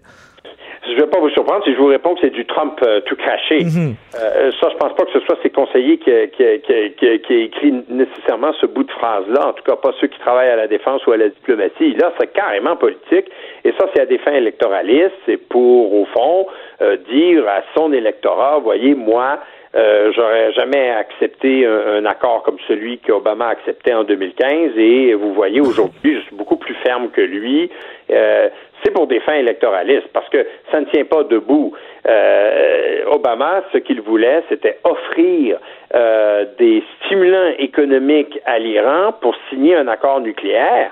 Euh, je pense pas du tout que si M. Obama, il va peut-être d'ailleurs en parler, euh, devait qualifier le discours de Donald Trump, je pense pas qu'il dirait qu'il a donné de l'argent pour que l'Iran achète des missiles. Voyons donc. Euh, donc, c'est pas. euh, non, ça, c'est un- une accusation gratuite. Est-ce que, euh, euh, Monsieur David, le, fait qu'il n'y ait pas eu de mort, là, veux, veux pas, euh, moi je m'imagine, euh, on n'est pas des experts militaires, mais si j'avais 20 missiles balistiques, je serais capable de- de- d'enlever quelques vies. Est-ce que l'Iran n'est pas fait de victimes? Ça peut être avoir été calculé, avoir e- essayé de faire le moins de dommages possible, donc dans le but de répliquer, mais sans non plus ben, déclencher une, guerre où évidemment les, on n'est pas à armes égales. Euh, tout à fait. D'ailleurs, euh, les sources d'information nous révèlent euh, que l'Irak aurait, pardon, l'Iran aurait averti l'Irak de leur attaque et avec un préavis. Ce qui me laisse croire qu'ils voulaient que cette attaque se déroule, mais en causant le moins de dommages possible et surtout en ne tuant personne. C'est quand même assez extraordinaire, ça. Je pense qu'il faut lire à travers ça que l'Iran devait répliquer pour montrer à la population iranienne que l'assassinat de Soleimani serait vengé, mais en même temps, euh, pas faire de dommages qui donne prétexte euh, à Donald Trump et aux États-Unis pour déclarer la guerre à l'Iran. Au fond, si des soldats étaient morts, c'est assez clair que ce qui est arrivé entre hier soir et aujourd'hui, c'est la confirmation qu'il n'y a pas de soldats américains qui soient morts. Si ça avait été le cas, je vous jure qu'on se parlerait d'autres choses aujourd'hui. Et on dit souvent que les, Américains sont divisés. Euh, chez les Iraniens, est-ce que tout le, monde est derrière le régime ou euh, au, contraire, on fait face aussi à, un régime qui est loin d'avoir toute la population de son côté? Alors ça, c'est une autre excellente question. Et euh, jusqu'à ce que Soleimani soit tué, je vous dirais que c'était une population très divisée. Ben, en tout cas, avec une partie de la population, d'ailleurs très jeune, contre le régime théocratique euh, et intégriste euh, des ayatollahs à Téhéran. Alors, on le sait parce qu'il y a eu beaucoup de manifestations dans les derniers mois. Pas mal d'Iraniens ont été arrêtés et emprisonnés. Euh, plusieurs centaines ont été exécutés, ont été tués ou sont disparus. Donc, euh, c'est pas une société euh, qui, vit tout à fait en harmonie et, les sanctions américaines leur ont fait très mal. L'économie iranienne s'est effondrée, vraiment. Donc, euh, cet assassinat a eu pour effet de, de- de- d'aider en fait le régime à, à réunifier. Vous avez vu les manifestations, le nombre de gens dans la rue. Je veux bien croire qu'on puisse obliger des gens à aller dans la rue, mais pas un nombre aussi grand que celui-là montre à quel point cet assassinat a finalement a réunifié pour un temps euh, la plupart ou la majorité des gens parce que euh, on craint Vous savez, quand on, on, on parle du Satan américain en Iran, ben ça, c'est, ça fait ça fait unifier rapidement tout le monde autour du thème de de, de, de, de la résistance euh, aux États-Unis. Alors, c'est, c'est un grand classique des relations internationales. On verra ce que pour la suite des choses, euh, ce que ça va de, ce que ça va donner. Je ne sais pas si cette unité nationale va tenir, euh, mais pour l'instant, en tout cas, la démocratisation en Iran, oubliez ça. En, terminant, l'image, parce qu'évidemment, c'est important, euh, l'image, et pour Donald Trump aussi, euh, il était euh, de, devant ses généraux euh, tantôt de- dans sa conférence de presse. Et le fait qu'on s'attende souvent, on a dit, ah ben Donald Trump va arriver avec des, des, des folies, euh, on a peur d'une guerre, qu'on réagisse de façon impulsive. Le fait qu'il ait fait un point de presse euh, plus modéré, qui, qui était plus rassurant, avec ses généraux derrière qui avaient l'air de le supporter, est-ce que cette guerre d'image-là, si ça s'arrête là et ça reste tempéré, est-ce qu'il aura quand même gagné des points au- auprès de ben, son électorat et même de- de- de- des autres Américains qui sont moins intéressés par Donald Trump? Euh, je pense pas que ça change beaucoup la situation la polarisation, c'est à ça que vous faites allusion aux États-Unis. Je pense pas que les démocrates, soudainement, vont trouver que c'est un grand président avec ce qu'il a fait. Au contraire, d'ailleurs, Biden, je sais pas si vous avez vu les déclarations de Joe Biden, il parle d'incompétence à la Maison-Blanche, donc, c'est assez clair qu'il n'y aura pas d'unité non plus au- euh, aux États-Unis. Euh, je pense en revanche aussi que Trump n'a pas perdu un électeur ou une électrice républicain. Au contraire, euh, il va affirmer qu'il s'est tenu debout et qu'il a gagné contre l'Iran. Hein? Ça, c'est sûr qu'on va entendre ça.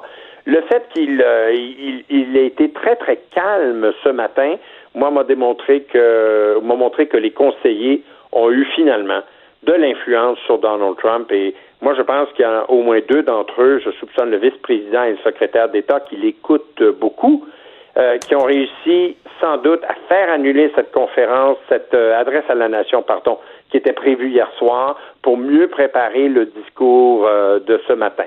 Donc en ce sens-là, mon Dieu, nous avons poussé vraiment un soupir de soulagement et je reviens à ce que je disais au départ, tant mieux qu'il ait lu un discours scripté pour une fois. Effectivement, des fois, on aime ça qu'ils se tiennent, euh, s'en tiennent au texte qui est écrit devant lui. Charles-Philippe David, un immense merci. euh, C'était très, très intéressant. Avec plaisir. Au revoir, Charles-Philippe David, président de l'Observatoire euh, sur les études euh, sur les États-Unis euh, de la chaire Raoul d'Endurant. D'ailleurs, un peu de nouveau dans ce dossier-là. On apprenait que deux, deux roquettes ont atteint de la zone verte en Irak. Donc, mais c'est des roquettes, une différence entre roquettes et missiles balistiques, comme on a vu hier. Alors, ça peut être des incidents beaucoup plus isolés par quelques militants. Alors, on est quand même très prudent avant de penser qu'il y a une, autre attaque d'importance. En rappelant que Justin Trudeau l'attendait pour 16 heures en point de presse et on est toujours en attente. On l'a vu arriver dans l'édifice dans les dernières minutes euh, par l'extérieur, ne devrait pas tarder. Vous rappelez qu'il devrait réagir dans quelques instants sur cette, euh, cette catastrophe aérienne. Évidemment, on fait on peut pas s'empêcher de faire le lien avec les, derniers événements dont on vient de parler. Un Boeing 737 euh, 800 qui s'est écrasé dans une boule de feu carrément à Téhéran. Et je comprends, là, je connais un peu le milieu de l'aviation. Euh, Boeing 737, 800, des appareils ultra fiables. Faut pas faire le lien avec le, Max qui a été retiré. C'est la génération juste avant euh, des avions extraordinairement fiables. Ça peut arriver des accidents, mais à, quel point c'est rarissime que ça arrive juste à côté de Téhéran, une heure après qu'ils aient attaqué les Américains. Est-ce que ça peut être une erreur de évidemment de, de- de- de- des groupes anti-aériens. Est-ce que ça peut être quelque chose du genre? Les, certaines images portaient à croire que oui. Euh, on a retrouvé les boîtes noires. Les boîtes noires sont en possession des Iraniens qui ne vont pas les donner euh, aux, euh, aux Américains, ce qui est un problème. Évidemment, c'est un Boeing, c'est une compagnie américaine qui a donc bâti l'avion. Normalement, ces compagnies-là participent aux enquêtes et le NTSB, donc l'autorité en, en- termes d'enquête pour les, les enquêtes ben, dans le monde du transport aux États-Unis, qui est la sommité mondiale dans le domaine, participe généralement aux enquêtes importantes dans le monde, même si ce n'est pas sur leur territoire. Mais là, ils seront pas là. là. On verra pas le NTSB là-dedans. Vous rappelez que euh, après les Iraniens, c'est le Canada qui a souffert le plus, grand nombre de victimes, avec 63 victimes, euh, dont 4 de la région de Montréal. C'est ce qu'on apprenait dans les dernières heures. 15 enfants aussi. On voyait des images assez dures à regarder de jouets pour enfants euh, brûlés. D'ailleurs, Air Canada a avisé ses passagers qu'on allait modifier les plans de vol au Moyen-Orient. Alors, pour éviter ce secteur-là, parce qu'Air Canada passait là-dedans, on écoutait le, pre- le premier ministre qui euh, vient d'arriver. This morning, Canadians across the country were shocked and saddened to learn that a fatal plane crash outside of Tehran had claimed La nouvelle qu'un 176 écrasement innocent lives. d'avions At least étaient survenus à 63 Ir- en Iran. Canadians were on board, and a total of 138 passengers on that flight were connecting to Canada. Il y avait 138 All passagers sur ce vol qui était en direction de, du Canada. Malheureusement, en raison de cet incident, toutes ces personnes ne seront en mesure d'arriver à bon port. Parmi les victimes, il y avait un couple de jeunes mariés ainsi que d'autres qui étudiaient euh, un doctorat. life ahead of them. On behalf of all Canadians, Au nom de tous les Canadiens, je tiens à offrir mes plus sincères condoléances à ceux et celles qui ont perdu des membres de leur famille dans cet incident. This is a Et évidemment, c'est une tragédie. Il n'y a aucune parole qui puisse effacer votre souffrance, mais je veux que vous sachiez que nous partageons votre les souffrance. plus tragiques, les Canadiens ont l'habitude de se serrer les coudes, d'être là, les uns pour les autres. Aux communautés qui pleurent aujourd'hui la perte d'un proche, nous serons là pour vous. In the coming days and weeks, our government will continue to work closely with its partners to ensure that this crash is thoroughly investigated. Canadians Bon, alors on comprend que Justin Trudeau va faire les con- ses condoléances au nom du gouvernement canadien, vont demander euh, ben, une enquête et d'avoir des réponses, euh, mais ça, c'est pas fait. Alors évidemment, ils n'auront pas le contrôle, on n'aura pas le contrôle sur cette enquête. Alors on va suivre euh, le dossier. D'ailleurs, on parlera dans les prochaines minutes à un expert dans le monde de l'aviation pour essayer de comprendre ce qui a pu se passer, parce qu'on a quand même vu des images, on a quand même quelques éléments pour pouvoir analyser ce, drame très triste qui touche la communauté irano-canadienne de plein fouet. On revient. Le retour de Mario Dumont, l'analyste politique le plus connu au Québec. Cube Radio. Autrement dit. On délaisse les sujets lourds pour quelques minutes. Ça va quand même faire, euh, faire du bien parce qu'on va parler de voitures. Et euh, on sait qu'on est dans le CES présentement, le Consumer Electronic Show. Et de plus en plus, euh, les voitures sont, ils sont présentées à cet endroit-là plutôt que des salons de l'auto. Et pour en parler, parce qu'il y a des nouveautés vraiment intéressantes, donc, journaliste au guide de l'auto, Myriam Pomerleau, qui est avec nous. Bonjour Myriam. Bonjour Vincent, ça va bien? Ça va très bien. Je me trompe pas en disant que dans les grands salons de l'auto, des fois même on est un peu frustré de, de voir qu'il y a des lancements qui se font maintenant dans des événements de techno plutôt que des événements de voiture. Oui, et c'est quand même assez particulier de voir qu'il n'y a pas nécessairement que euh, des constructeurs automobiles qui font des lancements quand on pense à la, à la voiture de Sony qui, a- qui a été dévoilée récemment. Mais euh, dans un ordre d'idée un petit peu plus positif, comme tu disais tantôt, des taxis volants, Vincent. Oui. Oui, donc toi qui es pilote d'avion, c'est une nouvelle qui va t'intéresser. Euh, le constructeur Hyundai fait un partenariat avec Uber et les deux compagnies ont dévoilé un prototype de taxi aérien du futur qui s'appelle Uber Elevate. Et honnêtement, ça ressemble à un drone grandeur nature. Donc, il y a une plateforme de décollage, atterrissage de relié à ça. Et euh, le modèle SA1 peut s'élever jusqu'à 600 mètres dans les airs et voler à une vitesse de 290 km/h. Tout ça, c'est entièrement électrique. Ça a une autonomie de 100 km. Tu vas me dire, c'est pas énorme, mais Ouais. la batterie se recharge quand même en moins de 7 minutes. Oh, OK, Donc, quand euh, même. Oui, puis on parle d'un espace pour quatre personnes. Dans les premiers modèles de production, il va y avoir un pilote à bord, évidemment. Mais on va se pencher sur la conduite autonome assez rapidement pour les segments de ces taxis volants-là. Donc, Uber mise beaucoup sur Hyundai pour fabriquer une grosse quantité de modèles dans un court laps de temps. Ils veulent être les premiers à prendre le marché. C'est ça, parce que pour connaître quand même le prix, le prix des choses dans le monde de l'aviation, des derniers modèles d'avion, je veux dire, ça coûte une fortune. Alors là, Hyundai dit, ben nous, avec notre... le- si on en fait de, de masse, ça On veut coûterait rendre- moins cher. On veut rendre ça accessible. Puis personnellement, moi, j'haïrais pas ça. Depuis le temps qu'on parle des fameuses voitures volantes, entre guillemets, il serait temps que ça se développe, là. On est en 2020. Mais euh, une de mes inquiétudes, c'est euh, c'est le bruit. là. J'imagine à Montréal, imaginez-vous 10 000 drones, gros comme des voitures, qui, euh, qui, qui se promènent. Euh, je veux dire, ça fait. euh, imaginez-vous 10 000 hélicoptères là, au-dessus de. Ce serait pas nécessairement la joie. Mais quand on pense aux véhicules électriques, que ce soit autant pour les voitures que pour les avions, ça peut être surprenamment silencieux. Oui, c'est ce qu'on ils ont dit qu'on avait une technologie quand même qui était plus silencieuse, mais je, je l'ai pas entendu. Ça là. reste à voir. Master? Ben, ben, Oh. J'ai écouté un, Excuse-moi, j'ai écouté un podcast avec Elon Musk qui disait que ça arrivera pas. OK. Ça arrivera pas. Il dit, tu peux t'imaginer parce que là, tu me dis qu'il y a une nouvelle technologie, mais si j'ai vu le podcast au mois de novembre passé, puis il disait que c'est c'est impossible. Juste le bruit qu'un drone normal prend pour le lever, imaginez une auto de 3000 livres, qu'est-ce que ça prendrait comme bruit? Il dit, les autos, ils voleront pas. Ce qui va se passer, c'est dans le sol que ça va se passer. Ouais, ben évidemment, il vend, il vend son projet à Voilà. lui aussi. Là, alors, On n'est pas encore dans le film Le cinquième élément. euh, nous, euh, quelque chose qui est probablement beaucoup plus près de nous, euh, un pare-soleil. Un pare-brise virtuel. Donc, l'entreprise Bosch font pas juste des lave-vaisselle puis des perceuses. hein. Ils ont mis au point un pare-brise virtuel. Il paraît qu'il y aurait chaque année des milliers d'accidents qui sont causés par la lumière du soleil. Personnellement, j'ai jamais été assez aveuglé pour prendre le champ. Je sais pas pour toi. OK. Ben, quand même. là, Ouais. euh, des fois, tu sais pas trop là, où tu t'en vas. On a trouvé une solution alternative aux lunettes fumées puis aux vitres teintées. Donc, devant toi, dans ton auto, il y a un panneau à cristaux liquides transparents avec une caméra intuitive. Il y a des algorithmes intelligents qui vont analyser ton visage. Ils vont assombrir sur le pare-soleil uniquement la section qui est dans l'angle de tes yeux. Tout le reste demeure sous la lumière. C'est assez fin quand Donc même. là où il y a le soleil, dans le pare-brise, ça devient sombre. Oui, exact. c'est vraiment bien. C'est bien, mais en même temps, vous irez voir sur le site officiel du Guide de l'auto, il y, a, il y a un très bon article là-dessus. On voit des photos et c'est, ça semble assez constipant au niveau de la vue. Là, c'est gros. Il y a comme des alvéoles. C'est, spécial. Je me dis, est-ce que ça remplace vraiment les lunettes?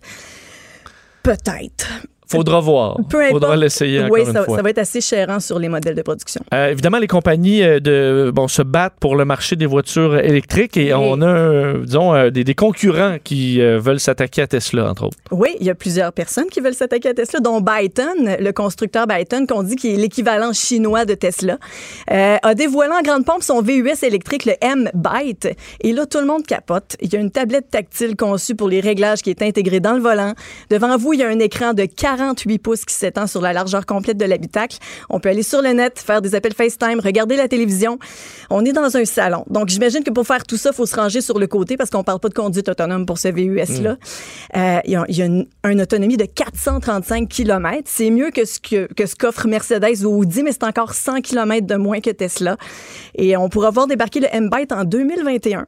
Et le modèle de base, quand même, à partir de 45 000 C'est C'est ça, parce que je me dis, ah, moins d'autonomie, mais c'est sûrement sur le prix qu'ils vont se rattraper. Ouais, exact. Parce que les Tesla, c'est pas donné. C'est pas donné. Ben, le modèle 3 est moins cher, mais bon. Effectivement. Euh, euh, D'ailleurs, on parlait de, de- de- de- de nouveautés dans le monde la- des, des voitures. Tu as fait référence à Sony. Oui. Donc, ils ont présenté une voiture. Oui, Sony, le géant de l'électronique qui a pas acheté une télé ou un Walkman Sony dans sa vie, sort une voiture. Et là, Sony n'est pas en train de se lancer dans la production de véhicules, mais l'entreprise voulait montrer l'étendue de ses connaissances. Donc, c'est un concept. On parle d'une berline quatre portes dans laquelle l'expression faciale, les mouvements corporels du conducteur sont captés, sont déchiffrés pour évaluer le niveau d'attention de la personne. La température de l'habitacle se règle au gré de l'humeur des passagers. Il y a de l'affichage intuitif qui est créé avec un système audio 360 degrés. C'est comme si l'auto pouvait entrer dans notre cerveau pour construire un- notre intérieur parfait. OK? Sans mais qu'on si, lève si le moi, je, je file pour avoir froid, puis, euh, Euh, Ouais. puis euh, le passager veut qu'il fasse chaud. Ben, il va y avoir des capteurs, des caméras infrarouges qui vont voir que tu te sens pas bien. Puis là, tout ça va se régler automatiquement. C'est absolument incroyable. OK. Ouais, il y a à peu près 33 caméras et capteurs qui sont installés à l'intérieur puis à l'extérieur pour créer aussi une, une voiture de conduite autonome de type 4, donc presque complète. Hmm. C'est ouais, mais c'est un prototype. On verra pas ça sur, euh, sur nos routes là, pas du tout. Pas avant un bout, en tout cas. Exact. Ça dépend. Euh, ben, très intéressant. Euh, Si, je suppose que ça, ça se poursuit. On est le 8, ça se poursuit jusqu'au 10, le CES. On, je suppose qu'on aura encore des nouveautés euh, Oui. et des grandes annonces dans les, dans les prochains jours. Ford qui a sorti un robot aussi, toutes sortes de trucs. Ah ouais, Ford, un robot? Oui. ben, un robot livreur de colis. Il devrait se concentrer sur ce qu'il fabrique. Mais bon, c'est mon, mon avis. Myriam Pomerleau du Guide de l'Auto, un gros merci. Merci Vincent. Et euh, ben, on surveille sur le, le CES jusqu'au 10 janvier. Les têtes enflées. Voici Master Bugarici. Je vais le retrouver dans une trentaine de minutes pour les têtes enflées. Salut, Master. Salut, je suis en forme puis je sens que je vais gagner ce soir. Ben écoute, t'as t'as une victoire sur les deux matchs à date en 2020. 50, en fait, j'étais à 50, 500 d'efficacité. Ce qui est quand Oui, même bien. c'est ce que ça va descendre vite. Vincent. Peut-être hein? pas, là. Tes yeux disent le contraire de ta bouche. Non, non, je- hein? C'est correct, c'est correct. J'ai confiance en toi. D'ailleurs, j'ai mis j'ai mon dossier avec toutes les réponses devant toi. Ça devrait t'aider. Ça va avoir une bonne soirée. J'aurais dû regarder, Oui. j'ai pas pensé. En fait, on s'en va du côté de Détroit aujourd'hui. Puis dernièrement, Vincent, crois-le ou non, mais il y a des pompiers qui ont réussi à se mettre dans l'embarras. Euh, OK. Sais, Ouais. les, les- les pompiers ont quand même la, la faveur. Les gens, on aime tous les pompiers, je veux dire, ils sauvent des vies. Oui. Mais ils ont réussi à se mettre dans le trouble à force À. Détroit. Ouais. Ben, je sais pas, ils ont, euh, ils ont éteint le feu de joie de la ville. Euh, du tout. Non? je dirais. OK. Du tout. Est-ce que c'est ben, c'est relié à un incendie? Évidemment. Évidemment, Ok. pour fâché les, les- Oui. Ouais. C'est une partie. Mais ils ont-tu arrosé trop puis ils ont dé- détruit une maison? Parce Non, on est loin de là. On est loin d'arroser trop. OK. Est-ce que c'est relié à l'eau? C'est relié. Indirectement, oui, puis je te dirais, pour donner un, un indice que, je- que je vois, tu t'en vas de nulle part, Vincent. Ouais, non? Il n'y a pas juste les influenceurs qui font des gaffes dans la vie. Ah, ils ont pris des photos. Des photos malaisantes. Ouais, mais, mais quel genre de photo? Ben, je sais pas, une photo sexy devant l'incendie, là. Non, ça, serait- ça serait épouvantable. hein, Ouais, c'est ça, mais tu sais, un calendrier de pompiers, mais devant les maisons en flammes avec les résidents en pleurs. Bon, on parle quand même d'une photo de groupe, je peux te le donner. Oui, Mais on ah, parle oui. d'un selfie devant une Non. maison qui brûle. Là, Imagine, imagine la scène. Imagine Selfie la- devant une maison qui brûle. Puis ils l'ont posté sur Facebook en disant on prend un petit moment pour célébrer l'année et la retraite de notre coéquipier. Ce que les gens savaient pas, puis qu'ils auraient dû mettre, ils auraient dû Ouais. mettre la note, c'est que la maison, elle s'éteignait plus. C'était impossible. Ils pouvaient pas rentrer, c'était une cause perdue. Ouais, mais mettons les. Ouais, mais je comprends, mais c'est la maison de quelqu'un, là. Ouais, je- ça, ça se fait pas ce qu'ils ont fait. Mais leur excuse, c'est qu'il il la regardé brûler de toute façon. Ouais. Ouais. Faites pas ça. Non, c'est pas une bonne idée. En tout cas, si je suis pompier, je prendrais pas de selfie de la maison qui brûle. Bon, tu vois? Mais je serais pas pompier. Fait que ça arrivera pas. Il est trop tard, un On peu. se prend un selfie? Euh, oui, oui, on. Pendant que votre attention est centrée sur cette voix qui vous parle ici, ou encore là, tout près ici, très loin là-bas, Celle de Desjardins Entreprises est centrée sur plus de 400 000 entreprises partout autour de vous. Depuis plus de 120 ans, nos équipes dédiées accompagnent les entrepreneurs d'ici à chaque étape pour qu'ils puissent rester centrés sur ce qui compte, la croissance de leur entreprise. Mario Dumont. Il s'intéresse aux vraies préoccupations des Québécois. La santé, la politique, l'économie. Le retour de Mario Dumont. La politique, autrement dit. Mais le Canada a été ébranlé euh, aujourd'hui par un drame, cette catastrophe aérienne d'un Boeing 737 en Iran, donc euh, écrasement violent après quelques minutes de vol seulement dans une situation euh, très particulière. Il faut comprendre que bon, ça s'est produit tout près de Téhéran. Quelques à peu près une heure après euh, que l'Iran ait décidé d'attaquer des bases où on retrouvait des Américains, dans une situation de tension extrême militaire, un avion de ligne de passagers qui s'écrase dans ce qui s'apparente, selon des images qu'on a vues, euh, d'une boule de feu, un avion en flammes qui s'écrase, euh, donc quelques minutes après le décollage. Euh, évidemment, beaucoup de, beaucoup de questionnements. Est-ce que ça peut être un simple bris mécanique? Comprendre que c'est un Boeing 737, euh, mais un 800, un avion réputé pour sa sécurité. Il y a quelques instants, on vous l'a fait entendre, Justin Trudeau a fait un point de presse, évidemment, bon, disant qu'il était tout cœur avec les victimes et tout ça. Je voyais Marc Garneau, le, ministère le ministre des Transports, euh, qui a dit, bon, eux ont analysé quand même ce qu'ils ont comme données sur cet écrasement, disant que selon les données satellites, euh, c'était un, décollage, euh, tout ce qui est de plus standard, et soudainement, le- les signaux se sont arrêtés, suggérant quelque chose de très inhabituel et qu'on allait devoir attendre pour avoir des réponses. Ça semble avoir été très violent, très soudain. Alors, immensément d'inquiétudes. Vous rappelez, vous, vous, de questions, évidemment, vous rappelant qu'il y a eu 63 Canadiens décédés, 4 Montréalais, selon ce qu'on peut comprendre, et plusieurs enfants. On voyait des images très difficiles à regarder de jouets, de livres pour enfants carbonisés dans les décombres. Alors, t- une histoire euh, très, très grave. Euh, pour revenir sur cet incident, euh, on rejoint euh, euh, euh, Mehran Ibrahimi, professeur au département de management et technologie de l'ESG euh, UCAM. Euh, Monsieur Ibrahimi, bonjour. Oui, bonjour. Euh, bon, évidemment, c'est euh, c'est une situation qui, euh, qui, qui, qui, qui est rare. là, on comprend des Boeing 737, ils ont eu mauvaise presse, mais on parle d'un avion, le 737-800, qui est extrêmement respecté, qui se compte par milliers en vol tous les jours dans le monde. Vous avez raison, il faut vraiment séparer ces deux avions-là. Il y a eu quelques problèmes l'automne dernier. Il y avait des fissures un petit peu prématurées sur sur euh, le- la structure de l'avion, mais Boeing a très vite averti les, les compagnies concernées. Ils ont fait des inspections mais qui ne met pas du tout en cause la, je dirais, la fiabilité de cet avion. Comme vous l'avez dit, il y a plusieurs dizaines de milliers de vols par cet avion-là. Et cet avion est réputé vraiment un avion très, très sécuritaire. Oui, tout à fait. Euh, évidemment, euh, on peut pas bon spéculer, il y aura en- enquête, mais évidemment, il faudra voir quel genre d'informations on pourra retirer de cette enquête-là. Mais euh, il y a de plus en plus de sites qui permettent de suivre des vols en direct. Donc, on a quand même un peu d'informations sur ce vol. D'ailleurs, le ministre des Transports le disait au départ, ça semblait un, décollage, ce qu'il y a de plus normal. Euh, ça semble donc avoir été un, accident extrêmement soudain. Qu'est-ce qu'on peut comprendre de, de- de- des informations qu'on a?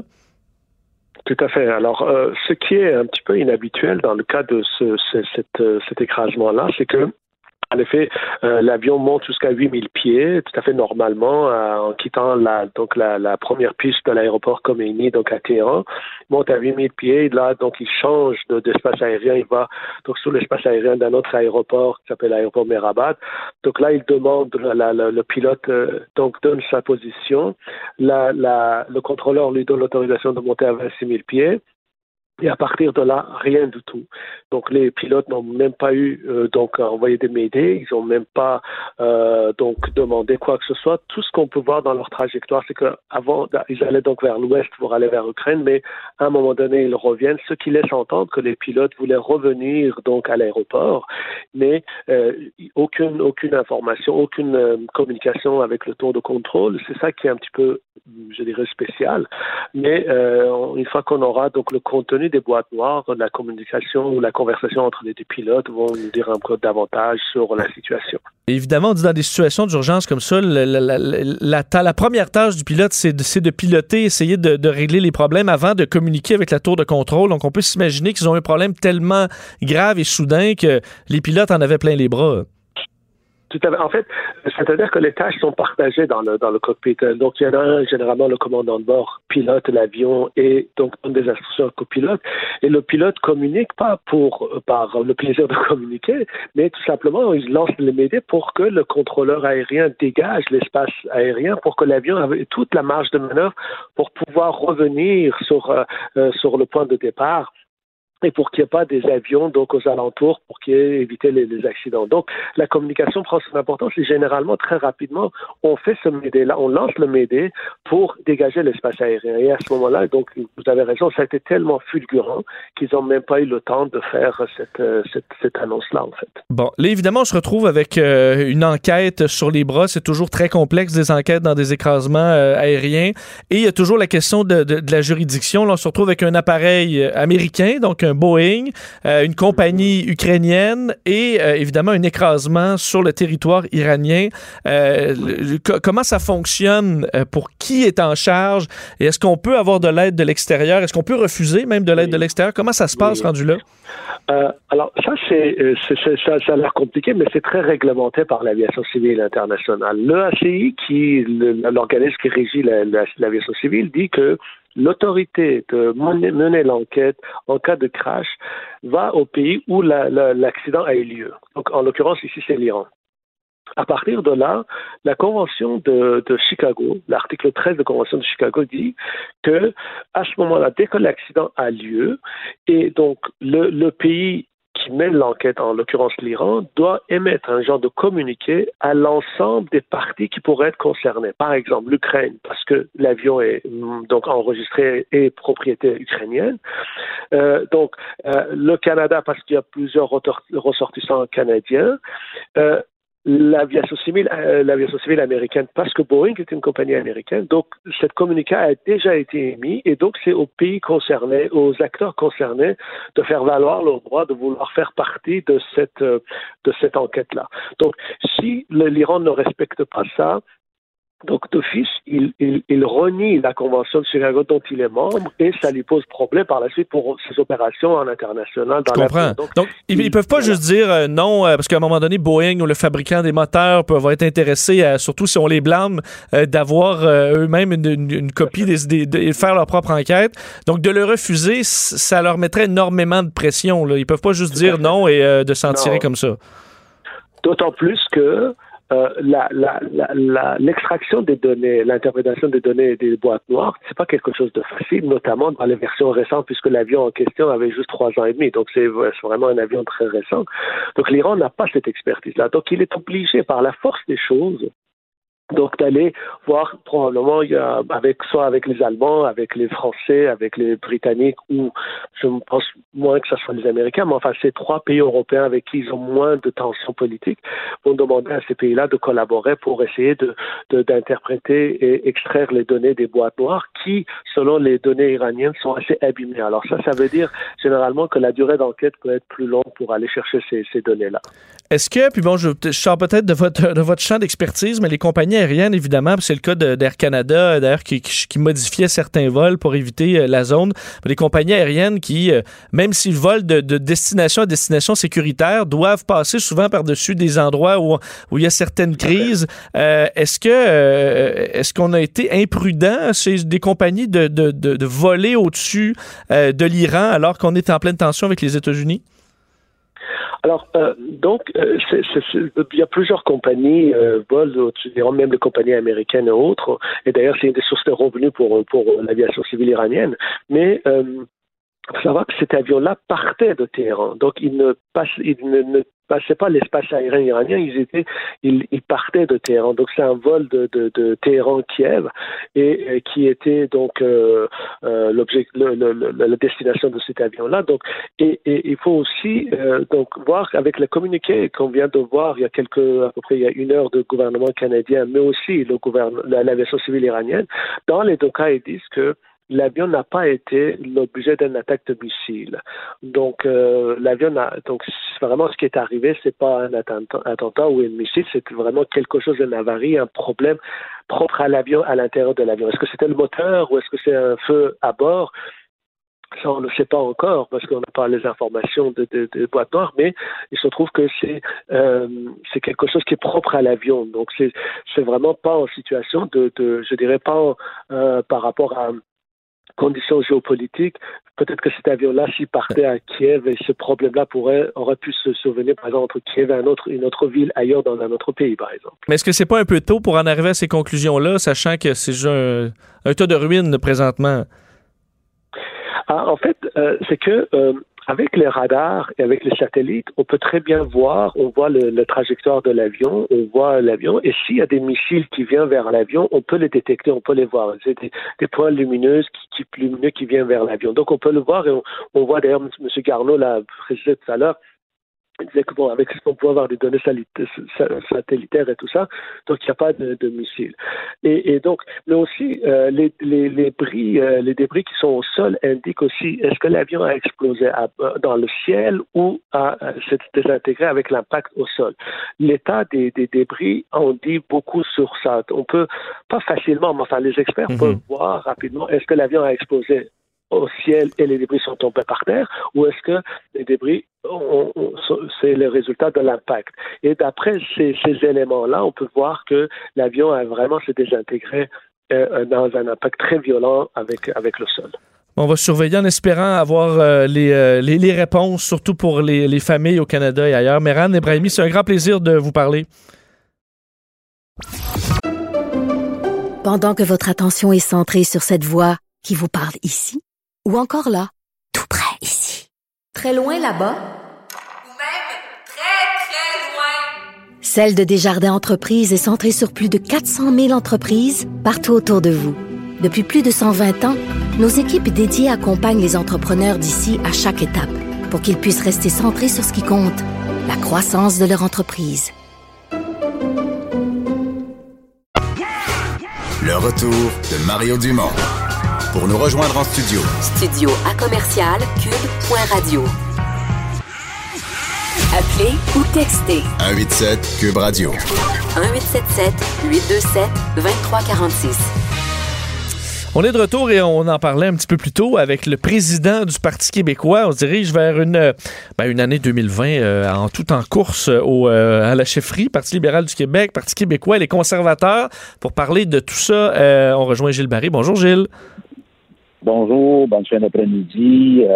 et oui, on va être en campagne au leadership euh, au niveau de trois partis, dont deux au Québec et un euh, sur la scène fédérale. Et c'est drôle parce Et que souvent, tu sais, des fois, Gilles, il y a des films qui sortent, euh, des films qui se ressemblent un peu, qui sortent au, presque aux mêmes dates. puis Tu dis, ah, ça, ils doivent être déçus.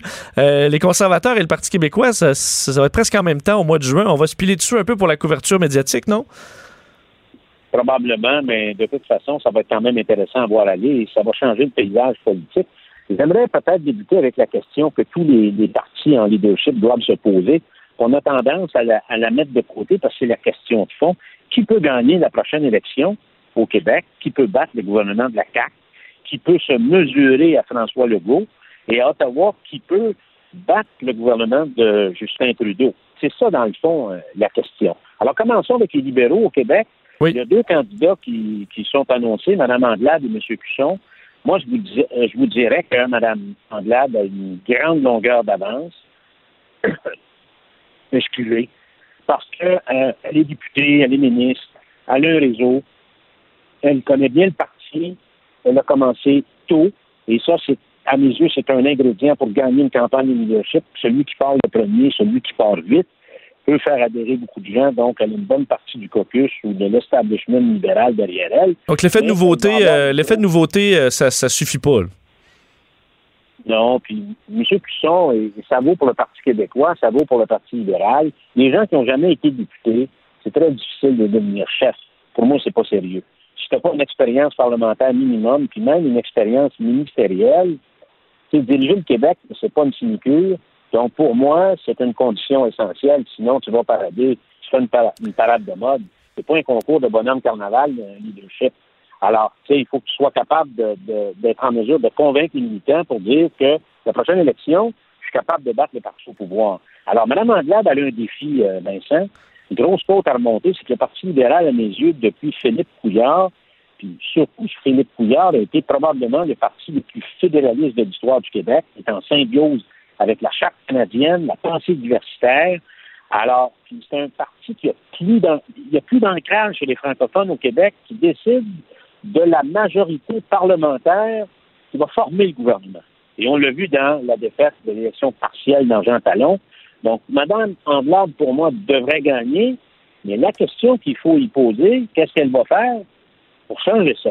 Et ça, c'est vraiment une question, euh, une question qui est difficile à répondre pour les libéraux parce qu'actuellement, leur, leur pierre d'assise, c'est strictement dans la grande région de, de Montréal. Parlons du PQ. euh, la liste bon, est, en- est encore courte. Gilles, mais on voit des noms arriver. Est-ce qu'on pourrait quand même avoir une course excitante? Ben moi, je pense qu'encore une fois, il faut poser la question qui est en mesure de battre la CAQ à la prochaine élection. Le grand problème du PQ, euh, Vincent, c'est qu'il ne carbure plus nécessairement au nationalisme qui a été le, le- le moteur de ce parti-là pour gagner les élections, que ce soit sur M. Lévesque, M. Parizeau, M. Bouchard et M. Landry. Alors, on, on a décidé de choisir plutôt le cheval euh, de bataille qui est le progressiste. Alors, euh, Quel nom tu vois? Des indépendants. Dans les deux questions, il faut répondre. Est-ce que c'est un parti qui va pouvoir être sauvé? Et ce parti-là a-t-il encore sa pertinence aujourd'hui? Alors, euh, c'est des questions qui devront être répondues lors de la campagne de leadership. Il y a Christian Gaudreau qui a été annoncé. Lui a été député, a été ministre, un député sérieux, ministre sérieux, mais c'est un homme qui s'est plutôt campé dans le progressisme. Et en dehors de la politique, je sais pas qu'est-ce qu'il a fait.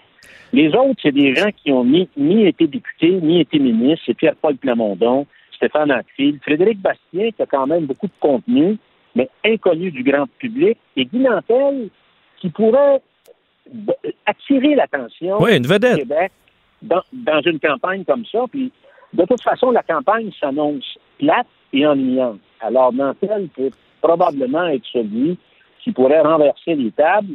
J'imagine Guy Nantel, Gilles, dans, dans un débat des chefs, euh, il pourrait quand même tirer son épingle du jeu. Ah, Oui, puis c'est un gars extrêmement articulé. Euh, c'est un gars qui est très politisé. Il n'est pas dans le politiquement correct, puis pratique pas la doctrine de la ville ou du plateau Mont-Royal, qui, à mes yeux, a tué d'une certaine façon le PQ depuis l'arrivée d'André Boisclair. Ça, c'était un- un, problème. Alors, s'ils veulent sortir. Donc, l'autre, il faut, faut tomber sur les conservateurs avant Oui, il nous reste une minute. Il faut t'entendre sur les conservateurs. Qui on voit poindre Ben, là qui pourrait battre Justin Trudeau? Ben, ben, le seul qui peut le battre, mais il va avoir une difficulté pour traverser la campagne de leadership, c'est Jean Charest. Hmm. M. Parizeau disait toujours en campagne référendaire, le, le Canada a mis au monde un des politiciens les plus redoutables dans le 20e siècle, ça a été Jean Charest. Et quand il est venu comme, euh, à Québec par la suite, il a sauvé le référendum du côté des fédéralistes. Comme le Noblet du Plessis, il était seul au Québec à gagner trois fois de fil des élections. Alors, c'est sûr que s'il décide de, y aller, c'est un gagneur, c'est un gagnant d'élection. J'appelle ça un matou de grange de la politique. Et, euh, mais il faut qu'il gagne la campagne de leadership. S'il la gagne, il va battre Justin Trudeau, ça j'en suis convaincu. Ben, à suivre, on aura au moins, en tout cas, le menu est, euh, plein pour, pour 2020. Ce sera intéressant de voir euh, des nouveaux noms arriver à la tête des, euh, des grands partis. Euh, on va se reparler assurément de ces sujets-là. Gilles Barré, un gros merci. Merci Vincent. Bonne fin de journée. Bonne soirée, on se reparle demain. Vous rappelez que l'actualité nous a beaucoup bousculé euh, aujourd'hui. On suit toujours la situation euh, euh, en Iran. Vous rappelez que de nouveaux tirs de roquettes ont été euh, confirmés à Bagdad. Est-ce que c'est relié euh, ou au contraire c'est quelque chose de beaucoup plus petit? On le saura probablement dans le courant de la soirée. Les têtes enflées arrivent dans quelques minutes. On va s'amuser, ça va faire du bien. Manquez pas ça dans trois minutes. Cube Radio. Cette émission est maintenant disponible en podcast. Rendez-vous dans la section balado de l'application ou du site cube.radio pour une écoute sur mesure en tout temps. Cube Radio, autrement dit. Et maintenant, autrement écouté.